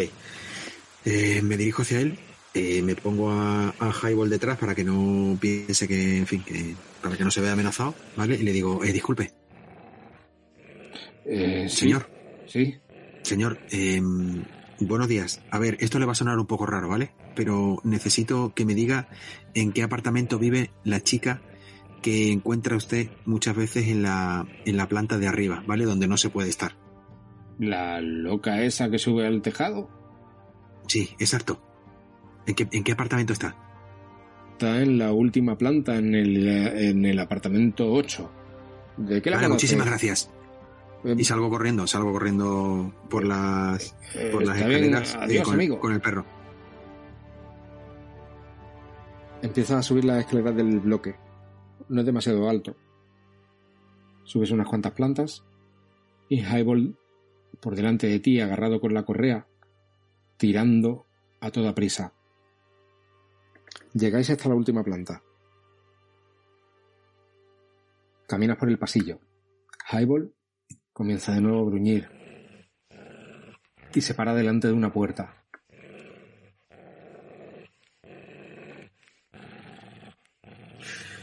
Vale, eh, llamo a la puerta.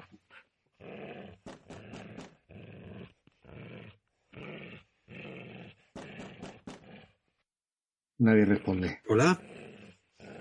¿Hola? Vale, miro a Highball y digo, ¿es, es aquí? ¿Es aquí? Y lo azuzo un poco a ver si...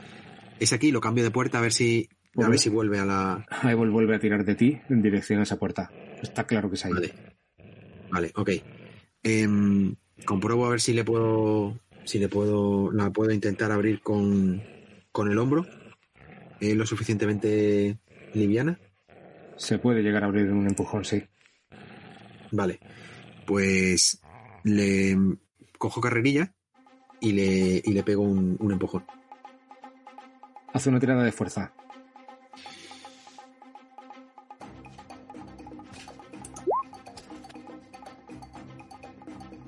Éxito.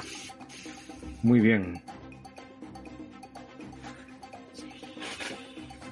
Apoyas el hombro contra la pared, contra la puerta. Empieza a golpear. Y la puerta cede.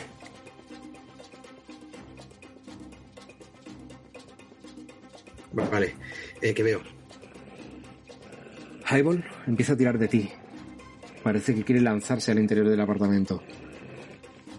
Está todo completamente a oscuras y en silencio. El apartamento es un apartamento muy pequeño. Está bastante ordenado. Pero en el ambiente puedes oler el perfume de Hattie. Vale. Eh, busco las luces y intento encenderlas, ¿vale? El interruptor está a tu izquierda, lo levantas y se encienden las luces. No hay nadie. Vale, suelto al perro, a ver dónde va. Highball empieza a recorrer el apartamento en todas direcciones. Se planta delante de un sillón y empieza a olisquear un par de prendas de ropa. Hay un sombrero y un abrigo. Y tú lo reconoces como el sombrero y el abrigo que Hattie llevaba esta mañana cuando fue a verte. Vale. Eh, vale, tengo un pálpito, ¿vale? Eh, salgo, salgo, porque en el apartamento, como es tan pequeño, pues, o sea, ya he visto todo. No hay nada en el, no hay nadie. No hay nadie. Vale, tengo un pálpito y me voy corriendo a la, a la azotea. Al final del pasillo del- de los distintos apartamentos hay una puerta de, de metal que parece que conduce directamente al tejado. Esta es la última planta. Vale, voy hasta ella y la, la abro. ¿Está abierta? Está abierta y hay una escalera Vale, que la abro de un po- vale, la abro de un portazo y, y subo. Subes la escalera y empiezas a escuchar la lluvia que cae fuerte en el exterior. Llegas hasta la parte superior, hasta el tejado. Y irrumpes, te quedas un poco atrás. ¿Qué haces? Eh, saco la pistola y, y irrumpo en la, en la, en la terraza. Vale.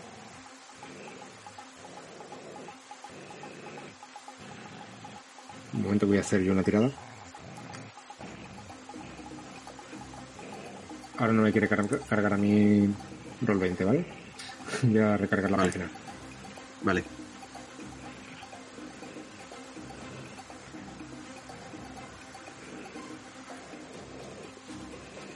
En una situación así no se, no se recarga los 20. por favor. No, no. vale, ahora. Bien, perfecto. Subes hasta el tejado. Irrumpes en él. Pasas la mirada haciendo un barrido de punta a punta por todo el tejado. Y en el centro de ese tejado, de esa azotea, hay una enorme estructura, parece un depósito de agua o algo así, en el que delante hay dos mujeres. Una de ellas está atada a esa estructura, lleva un vestido blanco, es Hattie. Y delante de ella una mujer con el, completo, con el pelo completamente negro, una mujer pequeñita, delgada, bajita, que tiene los brazos alzados al cielo, bajo la lluvia, y no parece haberse dado cuenta de que estás allí.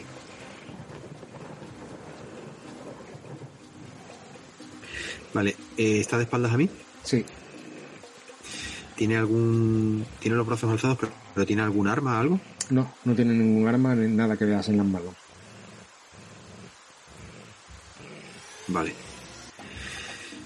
Em, le grito y le digo, Helen, ella se gira hacia ti. Y en ese momento, a pesar de que ha perdido ese color rojizo del pelo y ahora lo lleva teñido de negro, reconoces esos ojos verdes que te perforan con la mirada.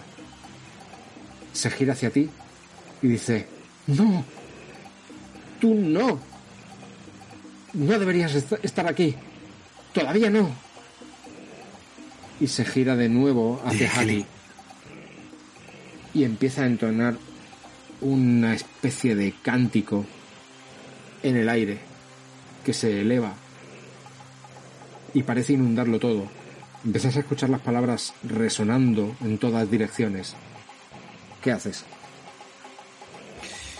Em, vale, eh, que está atada a algún sitio. Está atada a esa estructura que parece un depósito de agua y tiene la cabeza colgando como si estuviese a punto de desmayarse. Inconsciente, ¿no? Vale. Vale. em, voy hasta, hasta Helen y la, la aparto de un empujón y le digo, ¿qué estás haciendo? ¿Qué haces? Hace una tirada de pelea. No, Jack. Apártate. Todavía no. Todavía no, mi amor. Consigues darle un empujón, distraerla por un momento y ves como Hattie, en el momento en el que ella cae al suelo, eh, levanta la mirada y se te queda mirando. Eh, Jack, Jack, ayúdame. ¿Qué haces? Vale, le digo a. Eh, en, ¿Ellen ha caído al suelo? Ellen ha caído al suelo, sí. Vale. Me. Me pongo encima de ella, ¿vale? Cojo el pañuelo que tengo de, de Hattie y se lo meto en la boca para que no hable. Y la apunto y le digo, ni una palabra más. Ella se aparta. In- Intenta eh, moverse por el suelo. ¿Cuál es tu destreza? Destreza mía es de 80. Vale, actuarías tú primero. Ves como ella se te queda mirando fijamente, con dos lágrimas corriendo por las mejillas, mientras tú la intentas forzar y metiendo ese pañuelo en la boca. Ella da manotazos, intenta quitárselo, pero tú eres más fuerte que ella y más grande y no lo consigues evitar. Sin embargo, notas un pequeño dolor de cabeza, un pulso en las sienes que te empieza a taladrar. Hace una tirada de poder. Uf. Voy a... ¿La puedo bajar? Gastando suerte. Es que es una tirada involuntaria, no es una acción que tú estés Vale. llevando a cabo. Claro, vale. Dentro de tu cabeza empiezas a notar cómo el mundo gira a tu alrededor, cómo todo empieza a dar vueltas. Vale. Y una frase empieza a resonar. Y es, ve al apartamento, espérame en el apartamento. Vale. Eh, como tengo el, el, el- Estoy intentando meterle el, el pañuelo en la boca, ¿vale? El olor de Hattie lo tengo metido en el, en el cerebro, ¿vale? Y lo que hago es intentar dejar inconsciente a, a Helen con, un, con la pistola, dándole un culatazo. Haz de nuevo una tirada de poder. Joder, macho. Dios mío. Intentas darle un culatazo, pero en cuanto levantas la mano para golpearla, no puedes hacerlo. Eres incapaz de hacerle daño a Ellen. No puedes. Ella continúa con esas lágrimas corriendo por la mejilla y dentro de tu, de tu cabeza sigue resonando esa, esa frase, esa petición. Ve al apartamento, yo me encargo de todo. Ve al apartamento, yo me encargaré de todo. Vale. Em, grito. Le grito a, al perro y le digo, Highball, ataca, ataca. Highball sale corriendo, desconcertado. Se para en seco delante de Ellen. Highball no es un perro agresivo. No sabe qué hacer. Y tú pierdes el control. Y no puedes evitar volver sobre tus pasos y entrar de nuevo en el rellano y caminar hacia el apartamento. Llegas al apartamento.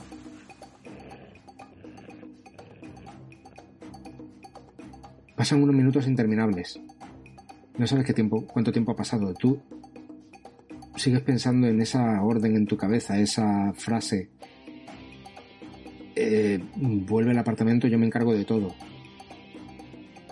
Era la, voz de Hattie dentro de tu cabeza. Era Hattie quien te decía eso. No entiendes nada. ¿Qué está pasando aquí? Al cabo de esos eternos minutos, viene Hattie. Entra por la puerta. Empapada, completamente empapada. Con las muñecas magulladas. Camina hacia ti y te dice, Gracias, Jack. Lo has conseguido. Pero, pero, mm, ¿Pero qué ha pasado? Eh, eh, Lo tenía todo bajo control, Jack. Yo soy mucho más poderosa de lo que tú siempre has creído, pero lo tenía todo bajo control. La he conseguido reducir, la he engañado y me ha soltado. Ahora Ellen está muerta. No hay de qué preocuparse. Pero, mm, Hati, mm, no entiendo. Tú estabas en peligro. Habías, habías dejado tu bolso. Habías, habías dejado la daga, el amuleto. Eh, hablé con la señora Moran. Eh, mm, me duele la cabeza, pero. Pero. Que, no entiendo nada. No hay de qué preocuparse ya, Jack. Ellen no nos va a molestar jamás. Por fin podremos hacer nuestra vida juntos. ¿No, Jack? Pero, mm, Hati, eh, eh, no, no, entiendo. Mm, pero, ¿cómo que, cómo que la has matado? ¿Pero la has matado por qué? Porque quería hacerme daño. Ya quería acabar conmigo. Pero, pero... Lo he evitado, la he engañado, he sido más fuerte que ella. Ya no hay de qué preocuparse, Jack. Mm, Haz una tirada de poder.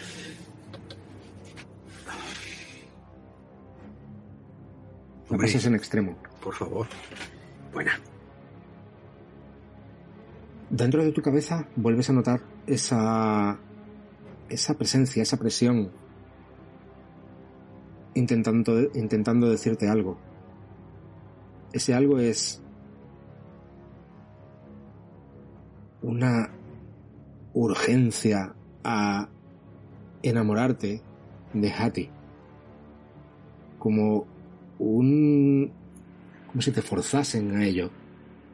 Como si cada vez la vieras más hermosa y te sintieras más atraída a ella. Pero por otra parte tú notas esa...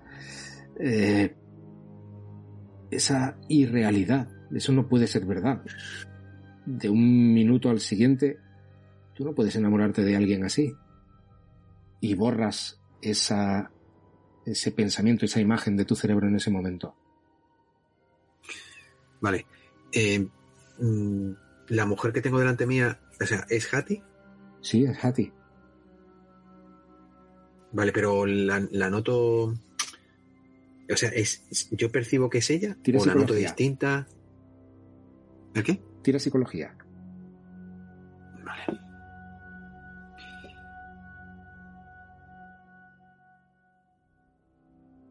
No lo sabrías decir. Pero es raro y es diferente de como era Hattie esta mañana. Vale. Jack, Mm, ya no hay de qué preocuparse. Ya estamos solos tú y yo. John ha muerto, Ellen no nos va a molestar. Podemos Vale. hacer nuestra vida juntos, como cuando estábamos en el orfanato, pero podemos estar juntos para siempre. em, eh, Hattie. em, ¿Por qué no me dejaste ni- ningún mensaje en la. en tu casa? Porque no te necesitaba, Jack. Yo sola me bastaba. He venido voluntariamente para acabar con todo esto. No reconocí a Ellen cuando llevaba ese velo y el pelo teñido de negro en la primera reunión, pero después fui atando cabos y sus ojos la delataron. Esos ojos verdes no se olvidan. Entendí lo que quería hacer conmigo. Quería separarme de ti. Ya creía que tú la rechazaste porque estabas enamorada de mí. ¿No es así, Jack? Va- Vale, me quedo mirándola y mm, el perro, em, ¿qué, ¿qué actitud tiene hacia ella? El perro no está, se ha quedado en la terraza. Hasta donde tú sabes.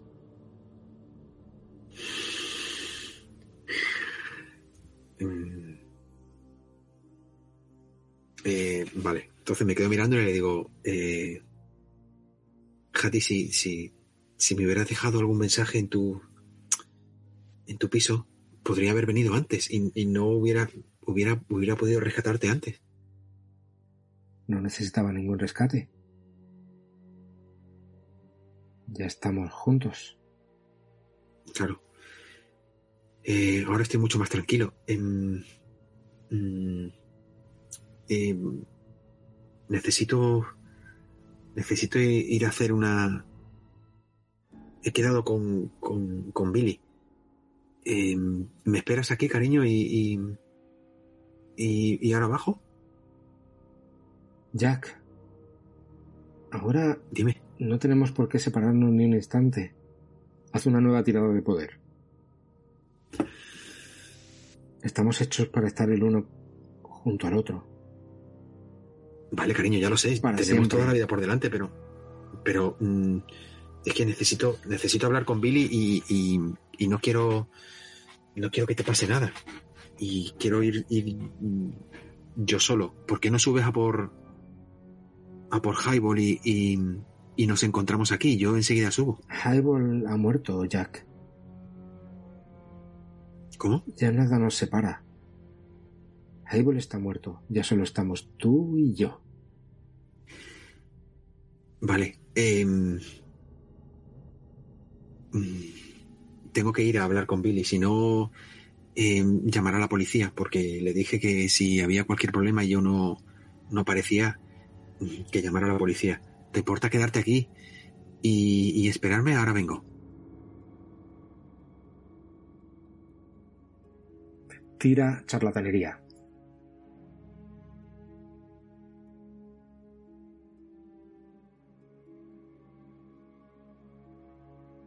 Ha fracasado. Tenía un 45 y ha sacado un 90. Lo siento, Jack. No sé por qué intentas irte ahora. Ahora que por fin podemos estar juntos. Ven. No, cariño, no es que no es que intente irme, es que de verdad lo de Billy es importante, es que Jack, a ver, dime. por favor. Bésame. Em, Ella se acerca hacia ti. Intenta darte un abrazo. vale, em, Jack, yo bésame. em, le doy un abrazo muy fuerte, ¿vale? Y ella gira su cara, acerca su boca hacia tus labios. Notas su perfume que lo inunda todo a pesar de estar completamente empapada.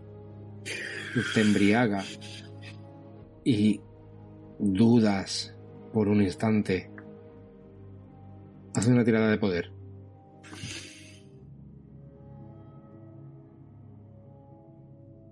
Wow, Uf, la pasación difícil. Yo también la he pasado, ¿eh? sí, sí, y sí, ella ya lo he visto. sigue girando la cara hacia ti. Y Vale. sus labios se van Eh, aproximando cada vez más. Vale. Em, la aparto un momento y le digo, ah, cariño, eh, eh, tengo, tengo esto, esto para ti. Y saco mis llaves con el amuleto y se lo pongo en la cara. ¿Qué es eso? Pues tú, pues esto, míralo. No lo he visto en mi vida. Mm, claro, no lo has visto en tu vida. Mm, entonces, mm, pues me habré equivocado porque esto ah, estaba, sí, perdón. estaba- Ah, acabo de recordarlo. Sí, da- dámelo. Te lo quita de las manos. Eh, pero, pero, pero me lo, me lo, me lo diste, ¿no te acuerdas? ¿Por qué no me lo deja, déjamelo en el llavero? Eh, mm, ¿Ves cómo duda? ¿No me lo, rega- no, ¿no me lo regalaste? Pero me lo quita. por- Se queda observándolo en la mano. Y ves cómo cambia el gesto. Cómo frunce el ceño. Y lo lanza por la ventana. No vas a necesitar eso, Jack. Ahora ya estamos juntos. Y de nuevo Em. empieza a acercar su boca hacia ti. Vale. Eh, cariño, espera, necesito refrescarme un poco y estoy mareado. Déjame, déjame que vaya al servicio un momento y, y- y necesito echarme agua en el, en el cuello y... Dame un segundo. La aparto un poco y me voy al cuarto de baño y, y cierro la puerta con pestillo. ¿Y qué haces? A ver, llegado a este punto, mm, o sea, me da un, me da, se me eriza la piel y sé que no sé quién es esa mujer, pero no es Hattie. Entonces, mm, a ver, miro el, el cuarto de baño, a ver si hay ventana y puedo, puedo salir. Hay ventana, pero el edificio está relativamente alto. No era uno de los fi- edificios más altos, pero estabas en la planta más alta. Serán cuatro o cinco alturas. Vale. No hay manera de ni cornisa a la que agarrarse ni nada, ¿no? Sí, hay una pequeña cornisa, una, una cornisa delgada. Y al Vale. fondo Y eso me, puedes ver una escalera de incendios. Pero para llegar hasta ella tendrías que trepar un poco por esas paredes bajo la lluvia y el viento.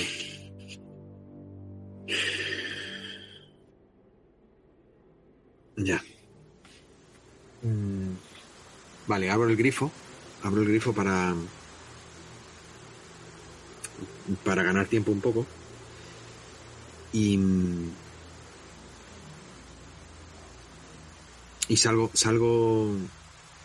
Salgo del cuarto baño. ¿Y qué está haciendo Hattie?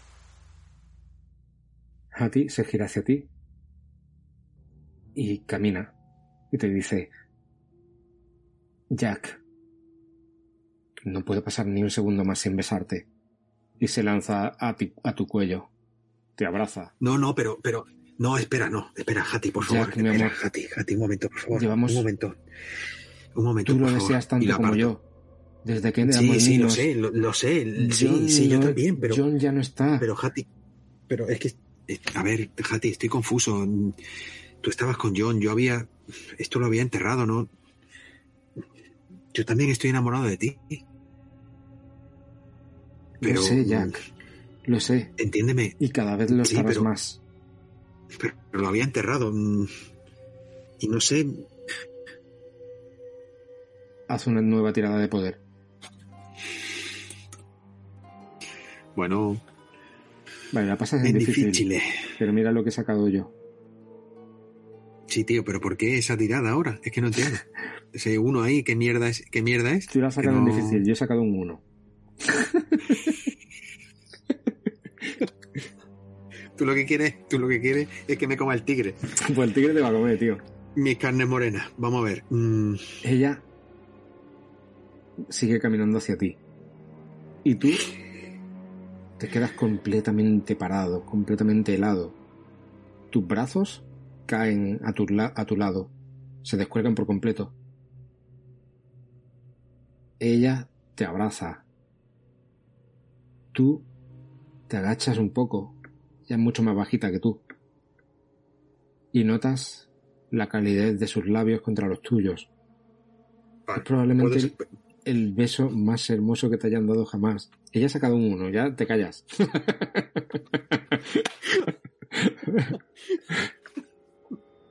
y dentro de tu cabeza te comienzan a inundar esos pensamientos de lo enamorado que has estado siempre de Hattie, desde que eras niño, de cómo la admirabas por ser un poco mayor que tú y cómo te defendía de los matones del orfanato, de lo inteligente que ella y cómo, de- que era y cómo resolvía esos enigmas, esos acertijos, de cómo no te atreviste nunca a dar el paso y a declararte a ella, de que esa fue la verdadera razón por la que rechazaste a Ellen cuando eras un niño. Y cuando tenías fuerza suficiente para dar el paso, ella ya había conocido a ese John May, ese hombre que la podía llevar por la mala vida, ese hombre que se relacionaba con mafiosos. Pero ahora John ya no está. Y ella ha reconocido que realmente estaba enamorada de ti. John quizá fue su vía de escape cuando salió del orfanato. Pero ahora tenéis una maravillosa vida los dos juntos por delante.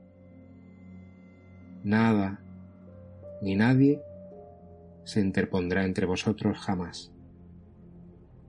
De ti y de Ellen.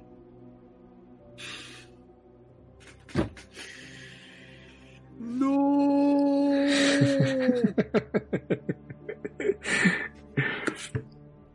pues sí, amigos. El amor Sí, siempre sí. triunfa. Sí, aunque sea el amor, Aunque sea este tipo de amor. sí. El amor del infierno. Muchísimas gracias, Sergio. Nos vemos en la próxima. Muchísimas gracias a ti, tío. Qué grande. Esto ha sido todo por hoy. Esto es Miskatonic FM. Esto ha sido Te amaré hasta la muerte o Te quiero morir. La llamada de Kazulu. Un besito, Héctor. Otro cálido y húmedo para ti.